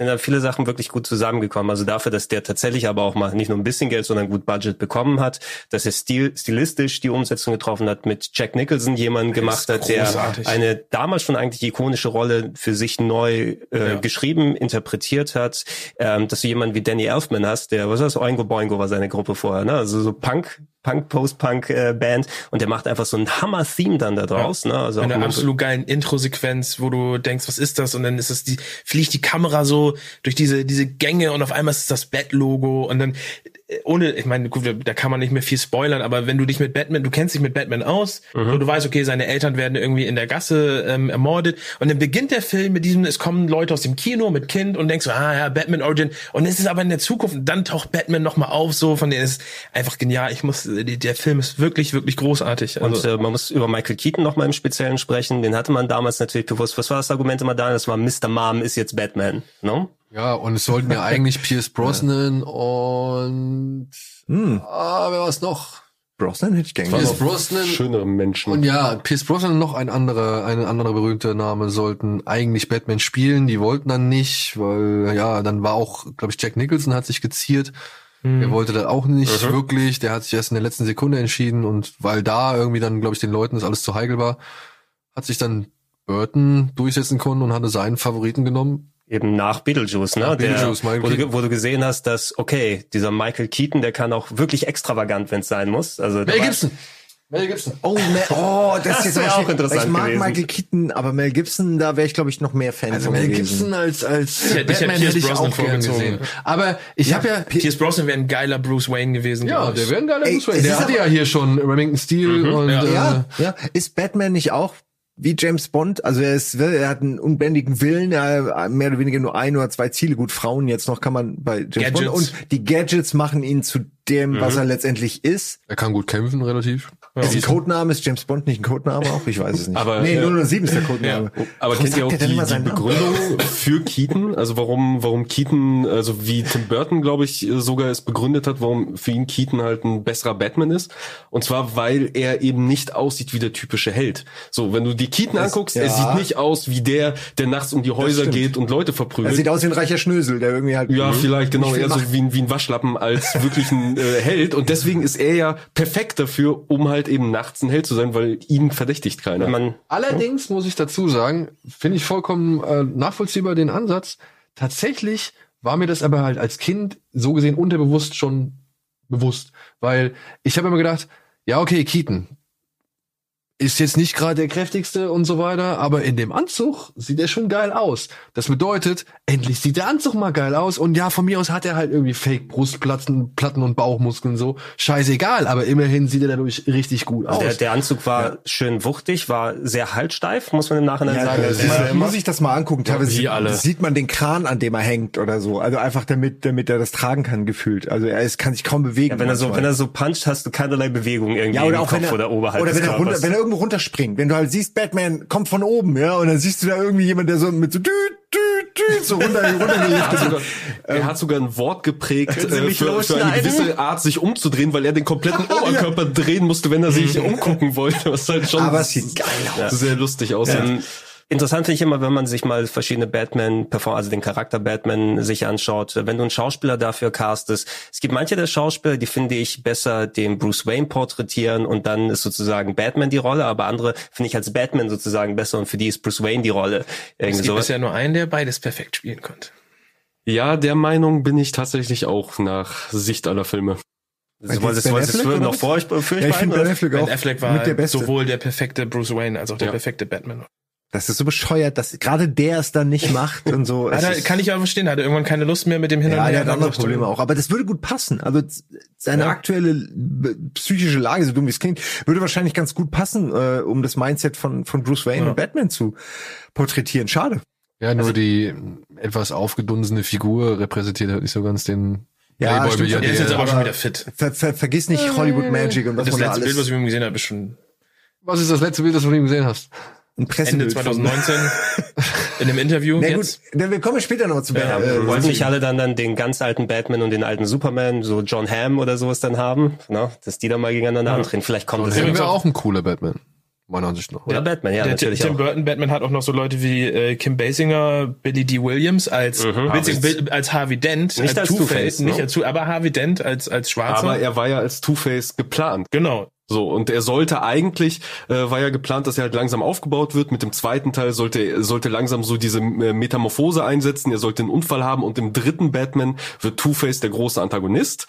Wie wir wissen, ist es alles ein bisschen anders gelaufen, unter anderem, weil halt sein Lando-Charisma dann doch nicht so lang gehalten hat. Er- Lando Oh, den Charisma. hast du ja aber vorher aufgeschrieben. oder? Nee, aufgeschrieben habe ich mir hier, weil äh, ich habe halt in Vorbereitung wirklich ab dem ersten Burton alle Batman-Filme nochmal angeguckt und halt Justice League habe ich ausgespart, weil meine Zeit ist Ja, mir halt auch zu schade.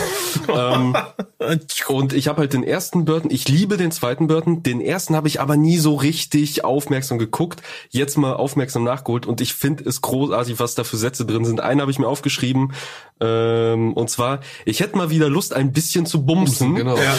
Was halt der ja, Joker das kommt von Wie Joe. er, das war wie er Vicky Vale ausschneidet.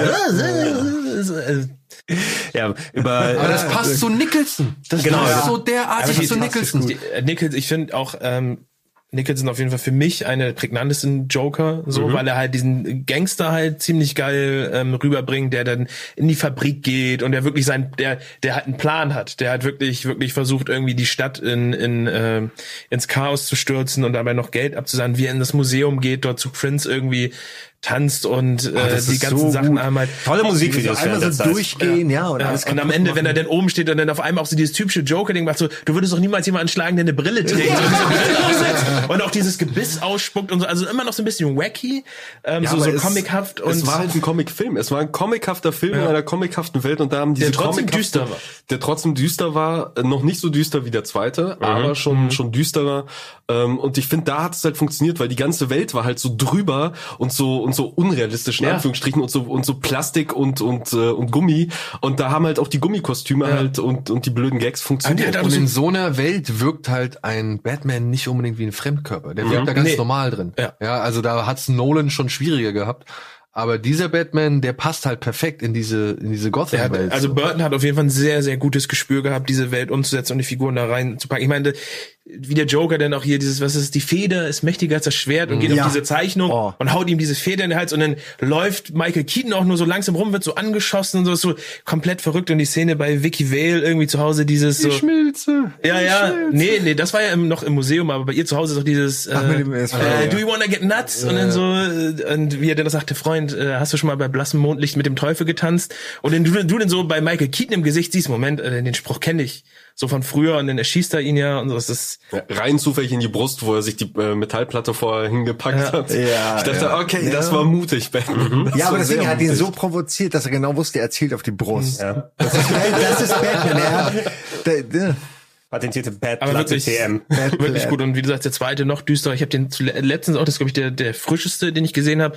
Der Anfang mit dem Kinderwagen, Alter, wie, gra- wie gra- das ist mir vorher noch nie so bewusst, gewesen, wie grausam das ist, dass Ja, die mit, ja. dem, mit dem hässlichen Kind einfach irgendwie so auf in den Park gehen und das Ding einfach über übers Geländer schmeißen. Um, um, um da mal die, die, die Kurve dann zu machen, also der erste Batman 89 gewesen, war eben Ja. ein Mega-Erfolg. Ich gucke hier gerade mal 400 Millionen Dollar für damalige Verhältnisse, 50 Millionen hat er knapp gekostet, 400 Ja, eingespielt. der hat nur 50 gekostet. Ne? Ja, ich meine, die haben 50 ja, gekostet. Die haben ja die die die äh, Kulissen von Cleopatra da teilweise benutzt und umgebaut äh, für den Film. Also es war ja mit das größte Hm. Set irgendwie seit Cleopatra und haben dann tatsächlich auch noch irgendwie alte Requisiten davon irgendwie nutzen können, um das dann zum Leben zu erwecken. Aber wenn du überlegst, der hat 50 Millionen Dollar gekostet. Jack Nicholson hat eine Gewinnbeteiligung gehabt. Mhm. Und er hat nochmal genauso viel bekommen. Ja, dann und er hat nochmal genauso viel gekriegt, so, ne? Und ich meine, da hat man, glaube ich, über Gagen verhandelt, da lachen heutzutage irgendwie, sag ich mal, die A-Lister drüber. Ähm, das ist schon echt erstaunlich. Mit 50 Millionen so ein Film und der wirkt ja nicht eine Sekunde richtig scheiße. Jetzt aus, mal abgesehen, vielleicht, wenn das Bett, der Batwing irgendwie mal hier und da ein bisschen durch die Gegend fliegt, so. Alter, aber bitte, wie geil ist die Szene, wie dieser Batwing vor den Mond Ja. fliegt und du dann dieses Bat-Symbol hast. Ey, das ist halt richtig, und das ist halt wieder schön Modell. Da sieht man es mal wieder, so, ja. Ja. Das ist halt einfach, es sieht, ist ein geiles Bild. Aber dann auch, wenn er halt durch diese Straßenschlucht äh, jagt und dann der Joker da auf seinem, auf seinem Karnevalswagen mit den Gasballons irgendwie und das Geld rumschmeißt. Das sind, das sind geile Schauwerte so. Und das, ja, das alles auch der erste Auftritt von Batman, weil darauf habe ich nämlich auch geachtet bei, bei, bei einem Film gucken, und zwar, wie ist der erste Auftritt Mhm. von Batman? Wie wirkt das? Wie funktioniert das? Und klar, bei dem Film, der ist halt älter, es wirkt alles ein bisschen langsamer, ein bisschen behäbiger, das Kostüm, du siehst halt, ist ein Gummikostüm, aber wie er da halt steht vor dem Bösewichten, das Cape aufspannt und du hast halt auch diese Fledermausform direkt und du denkst dir, ja, wenn ich da sitzen würde in dieser Gasse, ich hätte mich jetzt eingekackt. Ja, und dann So. kommt hier, "Psst, ich bin Batman. Und das bringt er halt schon richtig gut rüber. Also Auf, gesetzt. Auf, ja, auf jeden Fall ist es ein Film, der über die Bildsprache, über die Performances, wie er mit dem Budget umgegangen ist, einfach bis heute noch das Superheldenkino prägt. Ne? Ja. Zumindest die Ausläufer, wie sowas funktionieren kann, adaptiert und angepasst auf die Jahrzehnte, hat sie bis hierhin gefunden. Ähm, was aber so einen enormen Erfolg natürlich mit sich gezogen hat, ist, dass man einen gewissen Freifahrtschein da natürlich hat. Ne? Und äh, du hast den düsteren Anfang von Batman Returns angesprochen. Allgemein ein wirklich sehr, sehr düsterer Film mit der Origin Story von Penguin und So, was mit äh, Catwoman passiert, wie allgemein das da abläuft. Ähm, also wenn jemand wie Tim Burton freies Schaffen, freies Geld hat, ne, machen kann, was er anstellen will, kommt ein krasser und vielleicht nicht immer für alle geeigneter Film dabei raus. Ne? Also ich mag das ihn ja auch seine Bedingung. Er wollte ja den zweiten Film nur machen, wenn er es halt wirklich so machen darf, wie er will. In einer Stadt, in der das Böse herrscht, gibt es nur einen, der sich dem entgegenstellt. Ein Geschöpf aus dem Dunkel der Nacht. Jetzt ist es Zeit zurückzukehren. Es ist Gothams dunkelste Stunde. Seine Einwohner haben sich mit dem Albtraum von Chaos und Furcht abgefunden. Die Stadt befindet sich in den Händen von zwei der schlimmsten Schurken. Der Pinguin, als Kind ausgesetzt, wuchs in den Abwasserkamellen Gothams auf. Nun steigt er empor, um sich für die Narben, die er in der Vergangenheit erlitten hat, zu rächen.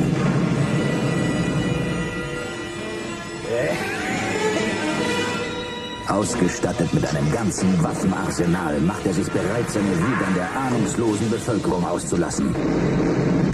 Eine verletzliche, unsichere und missbrauchte Sekretärin stürzt in den Tod. Doch nur, um sich mit ihren Krallen den Weg ins Leben zurückzubahnen. Um Rache zu nehmen an einer kalten und grausamen Welt. Die Katze. Miau.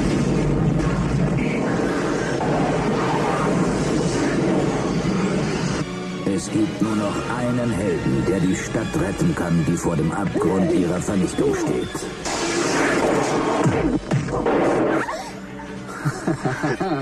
Daneben, leider. Michael Keaton. Was wollen Sie? Danny DeVito. Du denkst doch nicht, dass du gewinnen wirst.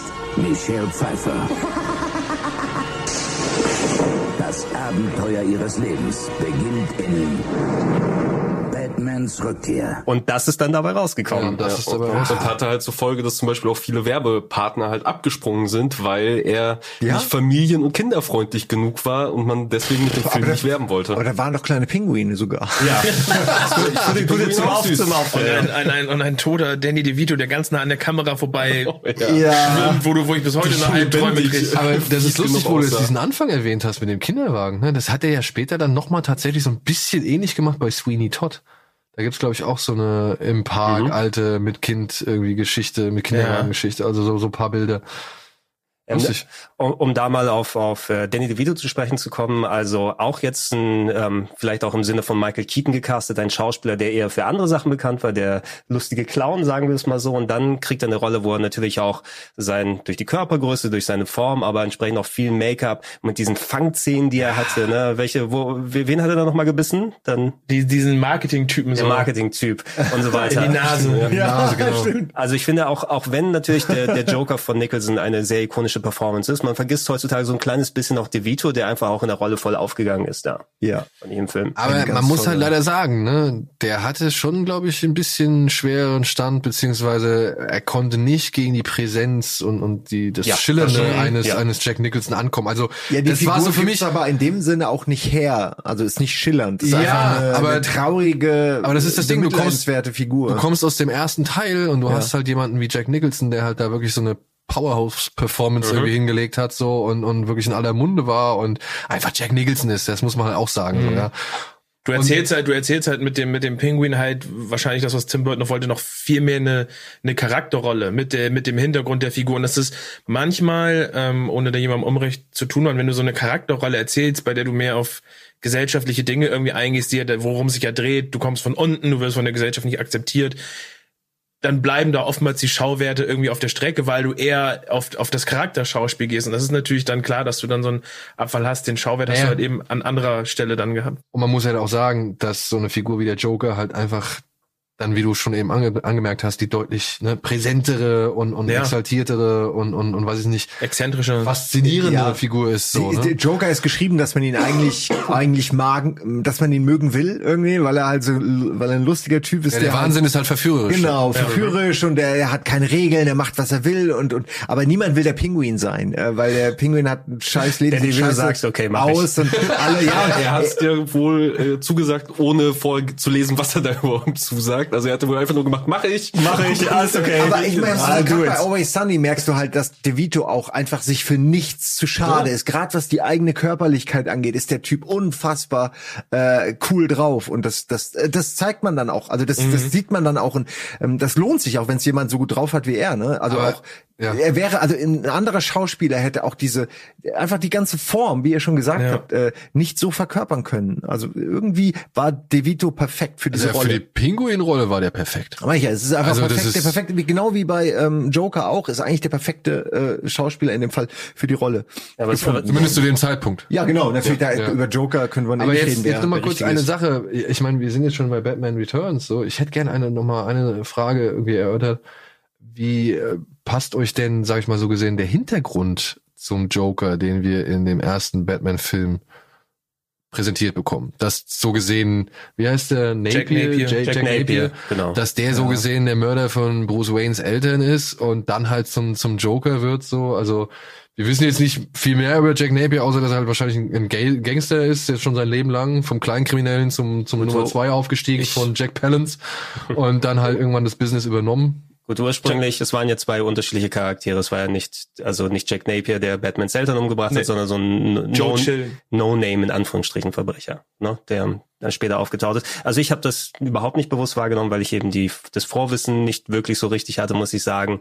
Ähm, primär habe ich immer dann gesehen, okay, er fällt in den Bottich mit dem Zeug, er hat die Operation danach und Mhm. lacht sich shake und ab dann sind äh, äh, alle Dämme gebrochen. Ne? Also für Ja. mich hat das Ja. überhaupt nicht wirklich irgendwie Relevanz Für gehabt. mich, für mich war es halt lange Zeit die festgesetzte Origin eigentlich. Ja, Chemie fast. Weil ich, weil ich, die, ja, also das sowieso, ich finde, also Ja, je nachdem- Chemie fast okay, genau, ne? Also das, das, das, weil das verbindet die beiden so. Das ist für mich auch, ähm, das, das gehört zusammen. Es passt schon irgendwie, Ähm, ob ne? das, das Ja. jetzt, dass jetzt der Joker sozusagen der Mörder war, das war sozusagen für mich dann lange Zeit einfach gesetzt. Auch dass, dass der Joker sozusagen Jack hieß, bevor ich mich mit den Comics praktisch befasst habe, weil das ja auch erst nach den Filmen irgendwann kam. Ähm, aber wer jetzt Batmans Eltern umbringt, finde ich, ob das, das muss meiner Meinung nach nicht der Joker sein, sozusagen. Das ist, das, das ist getrennt. So die Entstehung des Jokers durch Batman sollte immer gesetzt sein, meiner Meinung nach. Aber der Joker muss nicht zwangsläufig der Mörder von Bruce Waynes Eltern sein. Wobei es ja ganz, also ich finde es insofern ja schon ganz spannend, dass man halt, was ja auch jetzt dann der, der, der Joker-Film aufgegriffen hat, dass diese, dass die beiden ja schon irgendwo schicksalsmäßig miteinander verwoben sind und der eine ist durch den anderen jeweils entstanden und der eine wäre nie das geworden oder wäre nie zu dem geworden, wenn er eben nicht den anderen erst irgendwie erschaffen hätte. Zwei Seiten einer Medaille. Genau, Ja. das zwei Seiten einer aber, Medaille. aber Ding. das Gute ist ja, dass, dass ja egal, dass, dass es ja egal ist, was zuerst war. Weil der Joker repräsentiert ja sozusagen die gesamte Kaltblütigkeit, die in, die in der Crime Alley sozusagen passiert ist, egal wer das war.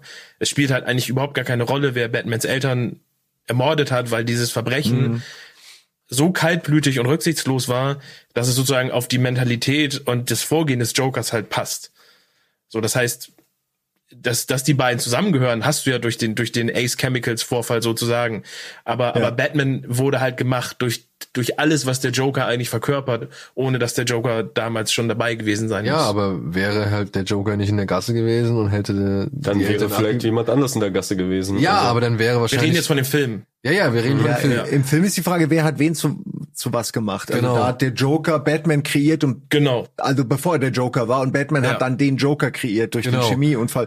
Insofern ist es auch, man kann es so machen. Ich finde es poetisch, aber Ja. ich finde Also es der eine so hat quasi, sein. oder sie haben sich gegenseitig die Aufgabe geschaffen oder ihre ihr Dasein. Genau, und da- ich finde das, ich finde das auch, also wie gesagt, deswegen war es für mich auch immer Gesetz, ähm, aber es im Endeffekt muss es zwangsläufig nicht sein, aber ich fände es auch so, wie Simon sagt, es ist eigentlich so, wenn man es wenn man's so beibehalten hätte für die Joker-Story, die ja bis heute zehnmal irgendwie umgeschrieben wurde oder und immer noch nicht feststeht, finde ich, es ist auch eine, eigentlich eine, eine Sache, mit der ich zumindest zufrieden wäre, wenn irgendwann irgendjemand sagt, das ist die definitive Entstehungsgeschichte von Batman, dass der Joker als Teenager oder was auch immer Batmans äh, Eltern umgebracht hat. Ja, also diese Varianten, du hast ja auch dann, ich weiß, es gibt auch diesen, diese Abspaltung, wo mal die, die Mutter von äh, Batman Joker wird, ne? wo Martha Ja, das Wayne ist, Joker das ist im Flashpoint-Universum. Ja. Also es ist da, das, da stirbt ja dann sozusagen Bruce Wayne und Thomas Wayne wird, so der Vater wird sozusagen zu Batman, zu einem relativ brutalen Batman und äh, Martha Wayne wird halt verrückt und wird halt zum Joker. Mhm. Also da, ich mir da würde ich mal einfach die. Option, die Option offen halten. Also wirklich, ne? es ist ein guter Comic und auch Ist den, er? den Ja. Animationsfilm äh, Flashpoint ist halt eine Flash-Geschichte. Ähm, lohnt sich aber auf.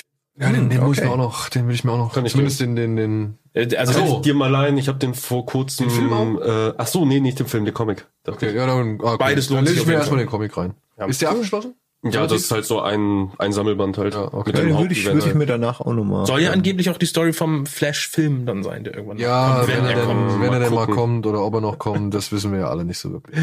Der kommt, der kommt vor drei Jahren raus, wenn er mal fertig ist. Ne? Okay, Ähm, jetzt aber nur mal kurz dann, oder dann machen wir weiter mit Batman Returns. Genau. Ja, weil, und ja, da wären wir halt wieder beim, beim Pinguin, ne? Also der Pinguin konnte nicht der nächste Joker werden und ich muss sagen, ich war halt bei dem Birdman, bei dem ersten Birdman-Film war ich schon ein bisschen irritiert, dass plötzlich Joker der Mörder von Batmans Eltern ist. Aber auch nur, weil du die Comics weil ich halt die Comics vorher kannte so. Also das hat mich schon ein bisschen irritiert. Tatsächlich fand ich spannend, ja. Und jetzt kommen wir dann halt zu dem Pinguin. Wie will Danny DeVito irgendwie den Jack Nicholson irgendwie raushauen so? Hat er meiner Ansicht nach nicht geschafft, obwohl der Pinguin halt schon eine relativ ja interessante tragische Figur ist. Aber dann kommen wir zum eigentlichen Highlight von Batman Returns und das ist halt meiner Ansicht nach Michelle Pfeiffer, die halt genau die Lücke gefüllt hat zwischen mir fehlt ein Bösewicht, aber ich brauche nicht noch einen weiteren Helden. So, und das war halt in dem Moment Michelle Pfeiffer, die es meiner Ansicht nach fantastisch macht und immer noch, also obwohl wir jetzt schon ein paar gesehen haben, die beste Catwoman bisher ist. Also, Und bis heute großartig funktioniert. ja. Ja. Mhm. Das waren ja quasi Antagonistin, aber auch Love Interest sozusagen in einer in einem Charakter. Auch eine ganz harte Szene, wo sie dann aus dem Fenster geworfen wird von Christopher Walken, Christopher Walken. Max Schreck. Eigentlich jede einzelne Rolle. Total unsubtil der Name. Ja, unsubtil, beziehungsweise womit aber auch Burton dann wieder seine, seine Liebe für das expressionistische Kino Deutschlands irgendwie noch zum Ausdruck bringt. Und äh, das fand ich schon geil, das hat mir schon gefallen. Weil ich habe Batman, als ich allein dieser Anfang, wo dieser verschneite Marktplatz ist und überall Schneeflocken irgendwie da, da so rumwehen und so weiter, da musste ich halt sofort an Edward mit den Scherenhänden denken. so, ja, das war für mich komplett so, ah, jetzt, okay, jetzt hat er endlich seinen Batman mit den Scherenhänden, so, ja. Und Vor allem das, das Schneesetting passt auch wahnsinnig gut zu dem Teil, also zum Film, äh, oder? Findet ihr nicht? Weil es hätte ja auch, hätte jetzt auch Sommer sein Ja. können oder nur Ja. Nacht, aber da diese Schneegeschichte, klar, auch Pinguin, ich verstehe schon, muss sein, aber Ja, das aber auch Weihnachten so dieses, ne, es geht ja, Ja. darum, er, der Pinguin will ja die ganzen Erstgeborenen irgendwie der Stadt entführen am Ende. ja, wir haben ja bei Jesus. Beziehungsweise bei der Bibel. schließt sich der Kreis. Ähm, ja, aber klar, das Setting auch perfekt dafür. Also ich denke, da hat sich Burton auch wirklich was gedacht, so wie kann man das gesellschaftliche Thema, in welcher Zeit passt das am besten Mhm. Weihnachten, wo eigentlich alle sich lieben und zusammen sind und dann kommt der, der verstoßen wurde Die von der Gesell- ja, Gesellschaft, ja. rächt sich so an dem heiligsten aller Feste irgendwie. der der Gesellschaft ihre Kälte vor. Und das zusammen mit Ja. noch weiteren äh, Verstoßenen, weil der hat ja diese ganze Zirkustruppe da, Ja, was genau. das ist. Ja, Ja, das sind auch so, und alles. so auch so Aussätzige, sag ich mal, plus die inhaftierten Zootiere, beziehungsweise die, die, die eingesperrten Zootiere. die haben auch noch eine Rechnung auf. Die haben auch noch eine Rechnung offen. ja, also. Und da fand ich es auch, da haben sie es ja geschickt gemacht mit dem Einsatz von mechanischen wie halt auch echten Pinguinen. So, also es, äh, ich, ich habe nur bis heute, weil wisst ihr, woran ich mich richtig störe? An der Szene, an der Szene, wenn wenn der Pinguin das das Baby, was in den Gully entführt wird, ja, wo er wo er dann halt, sag ich mal, mit dem Baby hochkommt und man sieht halt den, den Umschnitt. Er ist unten in dem Abwasserkanal und sitzt da in seiner komischen WC-Ente und lässt sich so hochfahren und dann kommt er aber aus dem Gully so raus, also Umschnitt, dann siehst du die Oberfläche und dann kommt er aus diesem Gully raus und es geht halt nicht. Nein. Es geht bis heute nicht und es regt mich immer noch auf. Und ich denke, warum hat er denn gar keiner darauf geachtet, dass dieser scheiß Entenkopf durch den Asphalt dringen müsste so? Geht nicht. Ach, naja.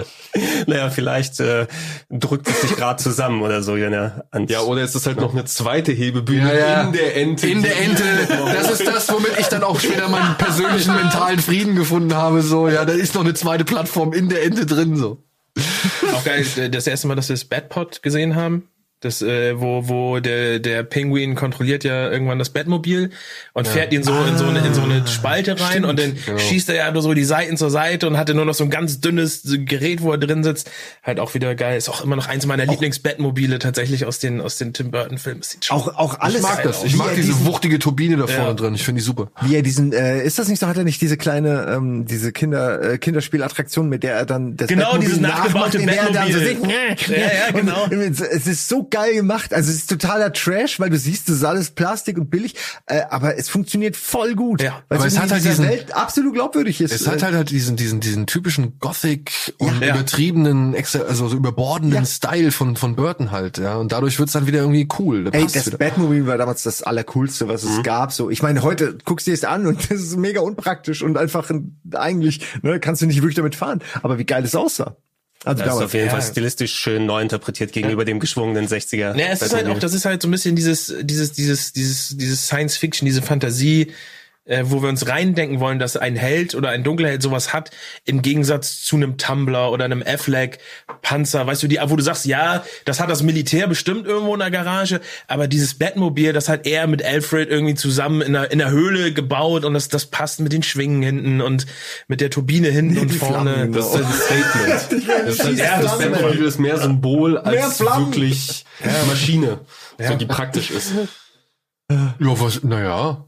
Also ich meine, er braucht es ja für seine Zwecke so. Ja, ja, aber es ist, es ist Style over Substance. also du brauchst den diese Ja, es ist Schwingen halt- es gibt halt- definitiv. Äh, während, guck dir den Tumblr an. Der Tumblr ist halt, er hat einen fertigen Panzer gefunden und den hat er schwarz angestrichen. So fertig ist mein Batmobil. Ich finde, das passt ja jeweils ins Universum. Ja, ja, die genau. Bale, äh, habt ihr ja schon gehabt, die Bale Batmans sind ja auch einfach grounded in, in Reality sozusagen. Und äh, da finde ich dann auch das neue Batmobil irgendwie cool. Aber es hat nicht mehr diese ikonische, da ich, es hat nicht mehr Also diese ich habe das vor kurzem erst getwittert, wenn man sich so mal so ein bisschen aus diesen Tim Burton Filmen die Essenz angucken will, was was Batman innerhalb von ein paar Sekunden ist, ist die Szene, wo er zum ersten Mal mit Vicky Vale sozusagen mit dem Batmobil durch den Wald fährt im ersten Teil ähm, zu zu der Elfman-Musik und er fährt so durch den düsteren Wald und die Blätter fliegen so. Du siehst, das Auto fährt richtig schnell und dann fährt er so auf diese Wand zu und sie hält sich die Augen. Der fährt so durch diese Wand und äh, komplett konzentriert ruhig. Das macht er ist mit allen. So, Mhm. so Die geil. Nummer macht er mit allen. Alfred, bauen Sie die Wand wieder auf. Ich hab wieder eine ich hab noch ein. Date. Ich hatte so Schon wieder Blues? ich hatte auch so ein Sonderheft zu dem ersten Batman, da war auch so eine Blaupause drin von dem ersten Burton Batmobil. Und ich hoffe, ich habe das noch richtig in Erinnerung, aber ich glaube 10,3 Sekunden braucht das Ding von 0 auf 100. Also es war damals schon echt ein ordentlicher Wert, den diese Karre irgendwie Das war kein Diesel auf jeden Fall. Kein Niedrig. Mit Ja, Kerosin ich würde gefahren. sagen, mit super verbleit wahrscheinlich. Ne? Unglaublich, was sie in den Fortsetzungen damit gemacht haben, wo das Batmobil in Schrittgeschwindigkeit Ey, unterwegs diese ist. Mischung Aber aus. Penispumpe und Lavalampe, Alter. Das ist so wirklich, das ist das grausamste ever, ey. Da kommen wir gleich zu. Da das ist die Frage, äh, ob, du, ob wir, ob wir zu, zu Schumacher übergehen, weil Schumacher war 95, aber 93 kam tatsächlich äh, Mask of the Phantasm, der Ah. erste animierte Film. Ey, lass uns, Zur lass uns Animationsserie. doch die, die guten Sachen, äh, beziehungsweise mit den guten Sachen abschließen und dann, bevor wir mit den schlechten Sachen war, der machen eine Pause einlegen. Ja, ne? genau. Dann ähm, lass uns da noch mal besprechen, dann machen wir eine kleine Pause. Ja, also Mass of Ja. the Phantom, auf jeden Ja. Fall. Äh, für mich Phantasm. eine, äh, Phantasm. Ähm, der heißt Maske des Phantoms auf Deutsch und der heißt, glaube ich, auf Deutsch, äh, auf Englisch. Englisch nur- Mask of the Phantasm. Genau.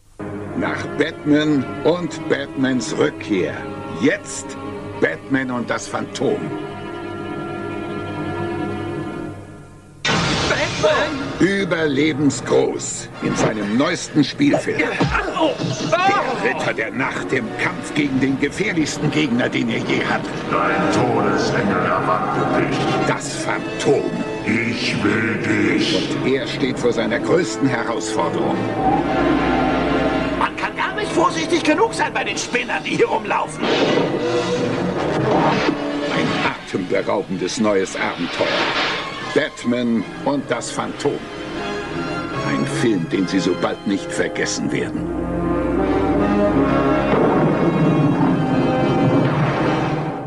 Und in Deutschland heißt er, stimmt, in Deutschland heißt er nur Batman und das Phantom. Genau. Mhm. Der heißt Ohne nur- Maske. Ja. Das war für mich nochmal so ein echt überraschender kleiner Lichtblick, der leider hierzulande nur in die Videotheken kam. Ist halt in der Blu-ray-Box dabei, auf jeden Fall. In welcher? In der Animated Series Blu-ray-Box. Ah, okay, geil. Geil. Lohnt Ja, sich halt, äh, ist halt auch der Witz, dass genau, äh, was mir auch, also ich mochte den Batman, aber was mir im Nachhinein auch bewusst wurde, äh, um den kurzen Schritt zu den Videospielen zu machen, als die Videospiele aufkamen, hieß es immer so, oh, Kevin Conroy, das ist der Batman, Kevin Conroy ist der beste Batman, aber Kevin Conroy war halt schon Batman in der Animationsserie. Und das ist halt ähm, ziemlich cool, weil wenn man die Spiel den Batman aus den Spielen gut findet, wird man halt auch automatisch eigentlich den Batman aus der Animationsserie gut finden, weil die halt vom gleichen Synchronsprecher gesprochen sind und die Tonalität die gleiche Weil man es dann eben hier in Englisch gucken konnte. Also zu der damaligen Zeit war es eben ein Äh, bisschen gut, was jetzt anderes. rückblickend sage ich mal Ja. so, weil jetzt hast du ja die Möglichkeit, das Genau, und er ist auch aktuell auch der langlebigste Batman, denn was man halt bei Batman, zumindest bei den Filmen sagen muss, die haben halt so einen leichten äh, Fluch, was den Batman-Verschleiß angeht, weil schon bei Batman Returns Shakespeare-Syndrom. Äh, Ja, bei äh, Batman Returns musste halt Keaton auch schon, äh, wie man sagt, ein ordentlicher Batzen Geld nochmal hingelegt werden, dass er halt nochmal in das Gummi, in den Gummianzug äh, klettert und ja, später werden sie für die weiteren Projekte halt nicht mehr so viel Glück haben und da ist das halt eine, eine schöne Konstante, die sich halt wenigstens auf dieser Animationsebene dann gehalten hat. Ja. Und es ist halt auch cool, dass die, dass die es geschafft haben, also dass diese Serie ja auch so erfolgreich war, dass man gesagt hat, man macht daraus einen Film. Ich bin mir jetzt nicht sicher, ob der, ich glaube, der lief nie im Kino, also es war kein Kinofilm, ähm, ob das dann irgendwie zu der Zeit ein Fernsehfilm war oder ob der auf VHS dann erschien. Ich glaube eher sowas, dass er in der Ja, Videothek war. Ich ja, kann mich nicht exklusiv. erinnern, dass sowas das Phantom lief. Der kam direkt in die in die in die Videothek. Das war direkt. Und dann als VHS zu der Zeit. Genau, dann als VHS. Da habe ich den halt entdeckt und war so ein bisschen überrascht, weil ich halt den von dem Film nichts wusste oder Mhm. ich kannte halt, ach guck mal, der sieht aus wie die Serie, aber warum, warum kenne ich den nicht oder warum, warum ist der dann noch nicht mal irgendwie ansatzweise da? Damals, damals gab es zu dem Zeitpunkt, glaube ich, auch schon den ersten Flash. Der kam auch direkt auf auf VHS raus. Das war hier der, dieser richtig muskulöse Typ, auch mit Auch eine dem coole Serie. auch mit dem sehr ausdefinierten Kostüm so, der kam halt dann in der Welle eben und mit des Erfolges durch Batman äh, kam plötzlich auch noch der Flash und so, wo ich gedacht habe, warum haben wir denn hier in Deutschland den nicht im Kino gesehen oder so? Ich habe mir den Film dann angeguckt und mir war klar, warum. Aber dieser ähm, und und das Phantom, wie gesagt, der kam aus dem Nichts und ich fand ihn fantastisch. Damals schon Mark Hamill als Joker, wenn man es im Original gucken konnte. Auch für viele bis heute der Joker. So. Und, und man muss dazu sagen, ist- und man muss dazu sagen, auch in Deutschland haben sie tatsächlich darauf geachtet, dass dieser Name, wie heißt der, äh, Eberhard Herr oder so, ja, Ebert H. Der hat den Batman in Deutschland gesprochen und der hat dann auch in, in Batman und das Phantom Batman gesprochen. Das ist der unter anderem, der spricht den, den Ermintrout von Bra äh, Breaking Bad, den, den Mike, ähm, Mike genau. Stimmt, Ja. man. Stimmt. Das ist die Stimme von Mike. Und äh, da fand ich halt schön, dass man auch in Deutschland versucht hat, eben diese Kontinuität irgendwie beizubehalten. Und ey, ich muss sagen, ich liebe diesen Film. Ich habe mir jetzt gerade noch mal angeguckt, irgendwie jetzt äh, gerade gestern, um als Vorbereitung, und ich finde den immer noch großartig. Das dem hat- jetzt? Ja. Der hat halt Hm. auch dieses, das, was, was, ähm, was mir bei Animes immer auch so ein bisschen auffällt, in dem Augenblick, wo du einen Film zu einer Serie machst, merkst du, dass dort nochmal mehr Budget in Animation, in Zeichnung geht. So, und der, der Film sieht halt auch heute immer noch sehr geil aus. Die Zeichnungen, Ich so, find die Animation, so, also allgemein. Ah, da kommt der Zeichner. Die, Anima selbst, die, Animation, selbst die Animationsserie sieht heute noch geil aus. Ja. Aber, und der Film ist halt, äh, ich mag, ich mag aber auch einfach diesen Stil von der, von der, Es ist halt eine andere Zeit, Alter. Nein, äh, darum geht's mir gar nicht. Ich, ich gebe euch ja recht. Rein technisch, da ist halt wenig zu sagen. Ich habe den Film jetzt halt nachgeholt. Ich habe ihn vorher nie gesehen, aber alle schwärmen davon. Deswegen habe ich ihn nachgeholt. Aber wie Dennis schon sagt, man merkt bei einem Film, das ist nochmal ein anderes Budget. Und was bei dem Film halt eben schon irgendwann auffällt, ist, dass du sehr viele Szenen hast, wo halt wenig Figuren sind. Meistens vielleicht maximal zwei, die in einem komplett leeren Raum oder auf einer leeren Fläche stehen und miteinander irgendwie interagieren, reden. Ja, wie ein Anime ist, aber um Zeit, Geld zu sparen dann, oder was? Oder wie? Ja, scheinbar. Also äh, da, da, ich weiß nicht, wie das Budget aussah, ob es da vielleicht Kürzungen gab, ob die halt fertig werden mussten, aber es fällt so gegen Ende halt auf, dass es immer mehr Szenen werden, wo, wo Leute halt einfach alleine sind äh, und alleine rumstehen. Äh, aber es ist halt technisch natürlich, also allein mit dem Intro, vielleicht ist da auch das ganze Budget draufgegangen. Äh, es funktioniert immer noch, es sieht immer noch gut aus, wenn man die Serie mag, wenn man den Stil der Serie mag, der ja so prägend ist, dass viele, wenn nicht sogar fast alle Batman-Animationssachen heute immer noch auf diesen Stil zurückgreifen und ihn zumindest irgendwie adaptieren, mo- modernisieren, aber immer noch sehr viel daraus übernehmen. Und vor allem damit verglichen wird immer noch. Genau, es wird auch immer noch damit verglichen, auch diese Idee quasi auf schwarz zu malen, also nicht auf weißem Papier zu malen, sondern schwarz Papier zu malen und da Farben drauf zu bringen, um dem ganzen direkten düsteren Blick, äh, eine düstere Atmosphäre zu geben. Wunderbar, aber ich fand jetzt den Film nachgeholt, auch abgekoppelt von der Serie so ein bisschen, dachte ich, ja, hm, okay, du hast hier einen traurigen Batman, der immer irgendwie traurig guckt, einer Frau hinterher stalkt, sehr viele Rückblenden. Äh, also irgendwie der halbe Film erzählt sich in der Rückblende und der hat dann ja auch dieses sehr offene Ende. So, und da merkt man, okay, vielleicht fehlt hier wirklich die Serie einfach, um diesem Film nochmal noch mal mehr zu geben. Aber so alleine für sich, jetzt auch im, im Nachhinein nachholend, ähm, könnte den einen oder anderen vielleicht auch enttäuschen. Okay, gut, weil ich kenne ihn gar nicht und überlege schon die ganze Zeit, ob ich das. Ich Nein, habe wie gesagt, diese nein, Serie habe ich nicht so. Der geht Erinnerung. auch nicht lang, der geht ja Der nur... geht 80 Minuten oder so. Ah, kann, man, kann man sich mal. Nee, auf- den, 76. Ja, den kann man auf jeden Fall richtig gut wegsnicken. Und was auch schön Ist ist, ja er eine bietet eine Serienfolge. weitere, er bietet eine weitere Origin Story für den Joker an. Okay, das nehme ich. Ja, tatsächlich. Und das fand ich ganz oh, interessant. ja, stimmt. Und äh, was ich halt an diesem Film auch schätze, ist tatsächlich so ein bisschen, weil hier auch nochmal die Figur Bruce Wayne aus einem anderen Licht betrachtet wird, nämlich als der ja, Gefühlsmensch Bruce Wayne, der eigentlich tatsächlich irgendwie doch mal irgendwann versucht, vielleicht eine Beziehung zu führen oder sonst irgendwas. Und da gibt's eine wundervolle Szene, wo er an der Klippe von Wayne Manor ist und, sag ich mal, die, die geliebte Person in seiner Vergangenheit in seine Arme schließt. Und in dem Moment kommen aus so einer Felsspalte unter ihm die Fledermäuse hoch. Und das ist der Moment, wo er halt so gesehen auf zum ersten Mal die Betthöhle entdeckt, also wo er auf die Betthöhle aufmerksam wird. Und diese Fledermäuse schrauben sich so in den Himmel. Und ich finde das so ein, ich finde das einen echt tollen Moment, weil dadurch irgendwie gezeichnet wird, ey, deine Zukunft hält keine Liebe bereit, so. Ja, also für das, dich das, gibt's du, du für dich gibt's keine, für dich gibt's die Fledermaus und für dich gibt's das das Retten der Stadt irgendwie die du gerne retten möchtest und so weiter. Aber diese Liebe, die, die wird erstmal nicht deins sein, so. Und das fand ich tatsächlich echt für damals, für so einen Zeichentrickfilm, der halt auch, man muss das, möchte noch dazu erwähnen, ich meine, für mich war das schon eine Kinderserie, ja. Auch, auch wenn das irgendwie, äh, ja, düsterer war und, und deutlich erwachsener war als die Adam West Serie, meiner Ansicht nach. Es war ja trotzdem immer noch eine Kinderserie, eine Cartoonserie, die irgendwie im Vormittags oder, oder im, im Frühprogramm lief, so. Und da so echt doch schon düstere, sag ich mal, auch Gewalt. Also es gibt echt Gewaltspritzen. Der tritt dem Joker halt einmal so richtig krass in die Fresse, dass ihm den Zahn rausfliegt. So. Ja.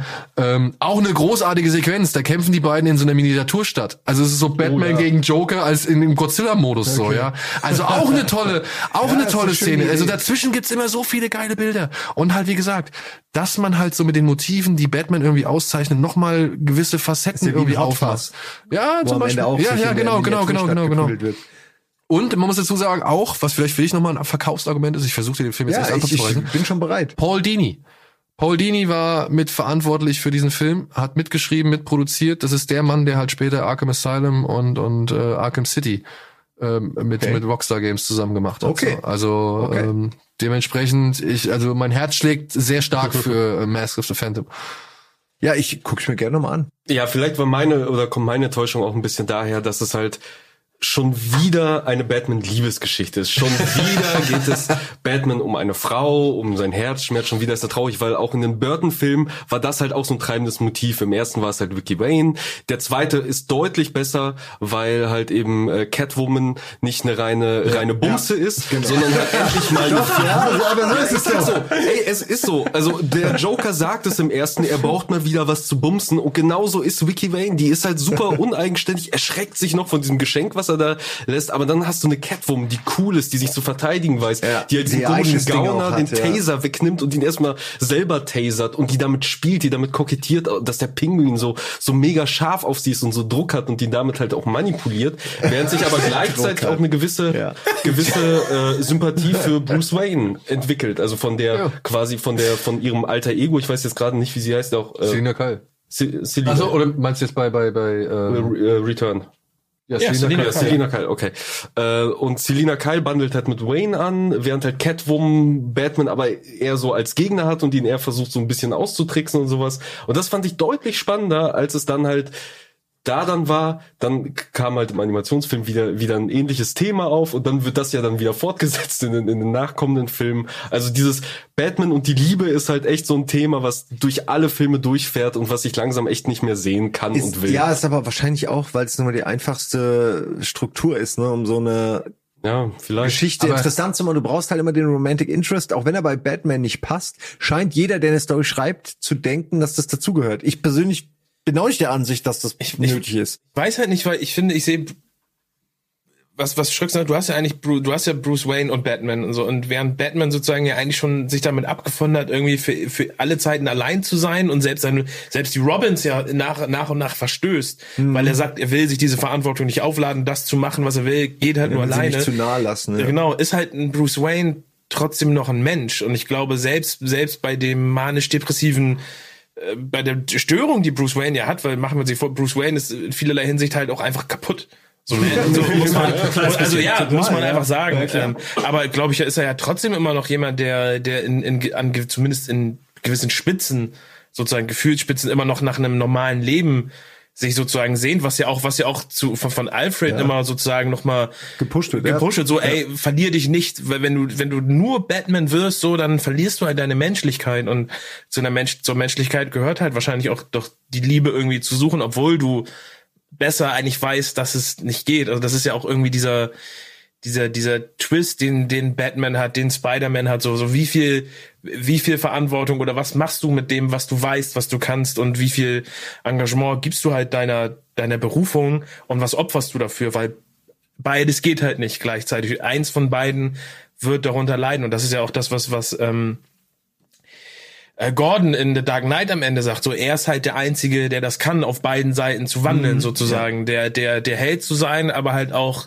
der, der außerhalb des Gesetzes sozusagen. Das ist vielleicht so wandelt. seine Superfähigkeit, dass er nicht völlig Es verrückt wird und Das, sondern dass er das erträgt, dass er dieses Genau. äh, dieses echt unmenschliche Leben einfach Ja. erträgt, weil er Batman ist und weil es kein anderer macht. Und das Ja. ist eine Facette, die tatsächlich jetzt auch schon in so großen Werken wie The Killing Joke, beziehungsweise, ja, das ist ein bisschen falsch gesagt. Also, das ist eine Facette, die ja auch immer wieder unterstreicht, wie schwierig das ist. Und das ist zum Beispiel etwas, was sie in dem Killing Joke Film nochmal aufgegriffen haben, weil da auch nochmal gesagt wird, es ist leichter, eine ganze Stadt zu beschützen, als eine einzelne Person.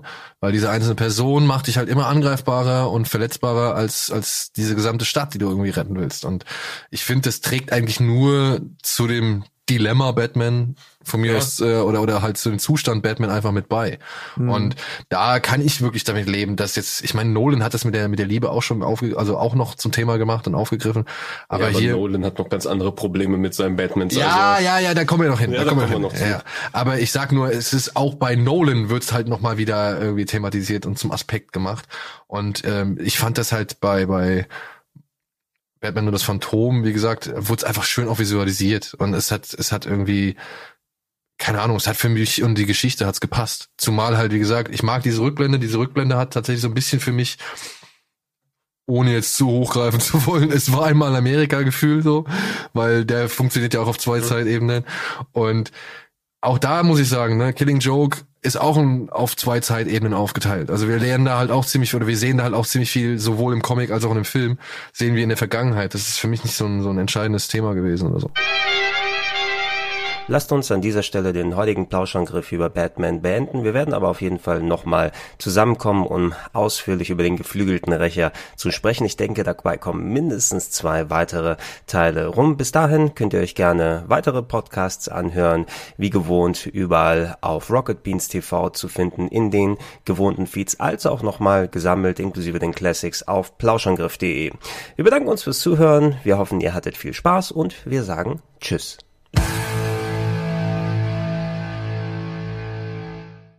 Wir haben schon eine Chance. Ey, das dynamische Duett. Bitte du.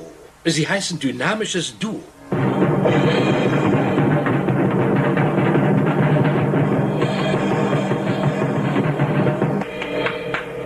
Da Capo dick umwerfen.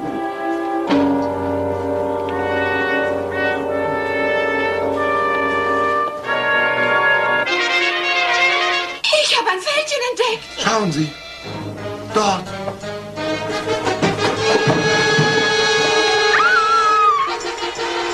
Wissen Sie, Alfred, Alfred, es gibt ein altes Sprichwort. Eine Frau kennt sich da aus. Ich weiß, das Leben ist geheimnisvoll.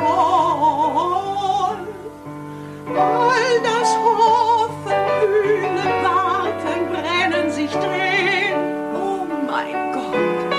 meisten Gauner sind dem äh, Alkohol und Tabak verfallen. Denen fehlt die ruhige Hand für solche Arbeiten. Wie es scheint, proben die Twins für ihren Auftritt in Gotham City heute Abend.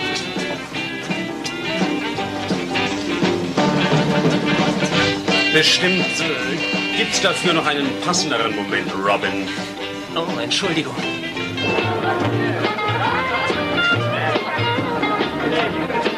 Sie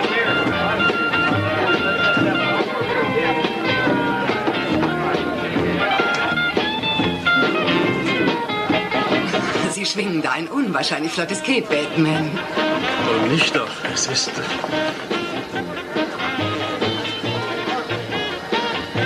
Es ist. Ja. Oh, ich. Ein. Mein Drink.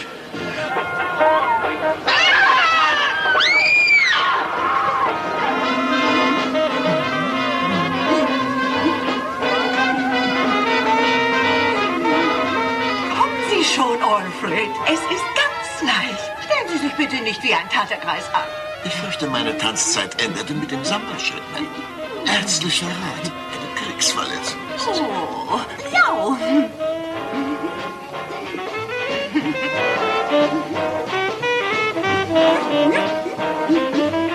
Oh Mann, ich mag Rock'n'Roll wie jeder andere heißblütige amerikanische Durchschnittsteenager. Aber dieses Gejaule ist wirklich furchtbar.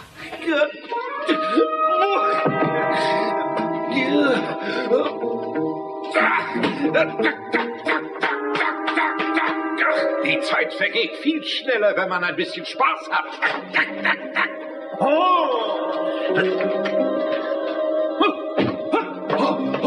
Wer ist da?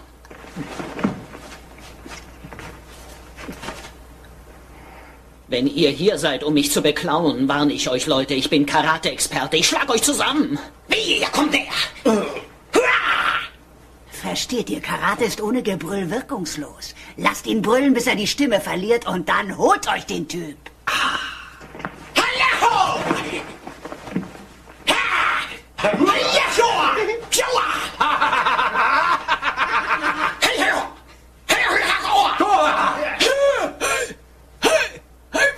So ein Geizkragen. Wenn ich mir nicht ein paar Cent vom Butler klauen würde, hätte ich doch nicht mal Zigarettengeld. Warte hier.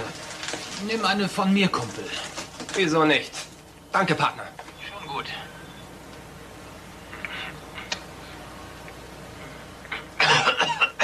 Ah, ich rauche sie lieber später. Ich hatte heute schon zwei Packungen. Tanzt, ihr Sklaven! Tanzt zu unserem Amüsement! Musik! Bad Musik! Manchmal kann man eine tödliche Bombe einfach nicht loswerden. Nur mal ganz ruhig, Dicky. Mann, die Kumpels sind begeistert.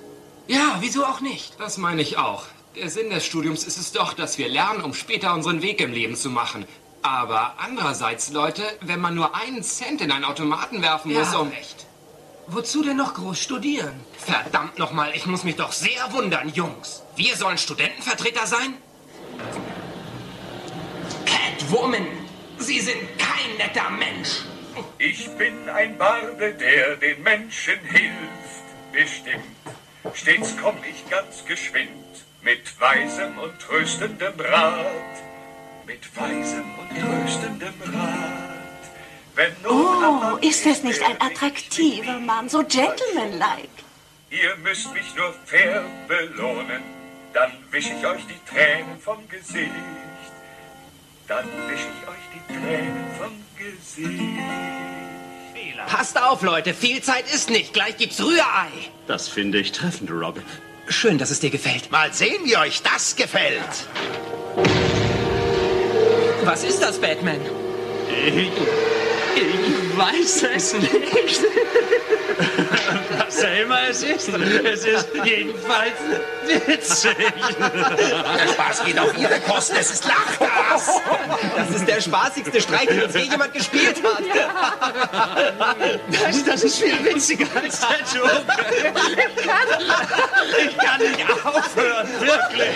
Verfolgen wir Sie. Nein, nein, nein, nein, nein, noch nicht, Kumpel. Wir lachen uns doch tot, wenn wir hinter den hier rennen. Hier, hier, Junge, schluck die. Das ist eine Traurigkeitspille. Die neutralisiert das Lager. Die soll das Hirn klar machen. Guten Tag, Robin, mein Freund. Wer ist deine Freundin? Was geht dich das an, Fetzer? Was? Zieh Leine, Opa, na los, sonst gibt es dicke Lippen, klar? Was hast du mit ihm gemacht, du kleine Todesfee?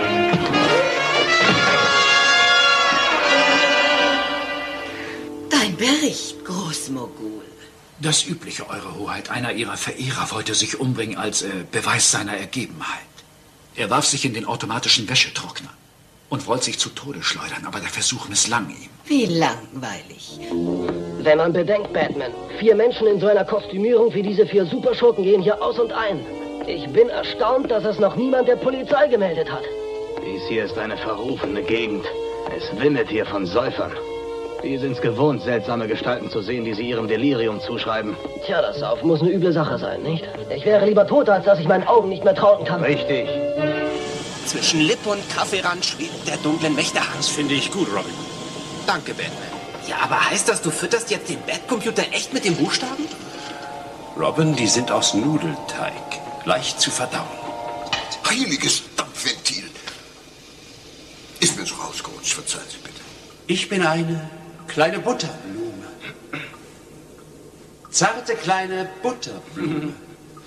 Auch wenn ich gar nicht weiß, wieso. Etwas lauter. Aber trotzdem bin ich eine Butterblume. Arme kleine Butterblume. Süße kleine Butterblume.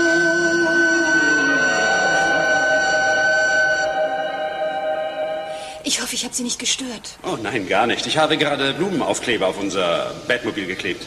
Wir sind als Ehrengäste zu einem Blumenfest eingeladen. Wir verschwinden durchs Fenster, sonst pöbelt uns die Masse an, Commissioner. Pöbeln? Im Polizeipräsidium? Kinder denken, wir sind zu cool, Mann, und wir provozieren sie. Ich bitte Sie freundlich zu Ihren Besuchern zu sein, Commissioner. Auch wenn nüchtern denkende Menschen das äh, kaum verstehen. Geh wieder nach draußen und beruhige die Blumenkinder. Die fallen über mich her. Sei cool.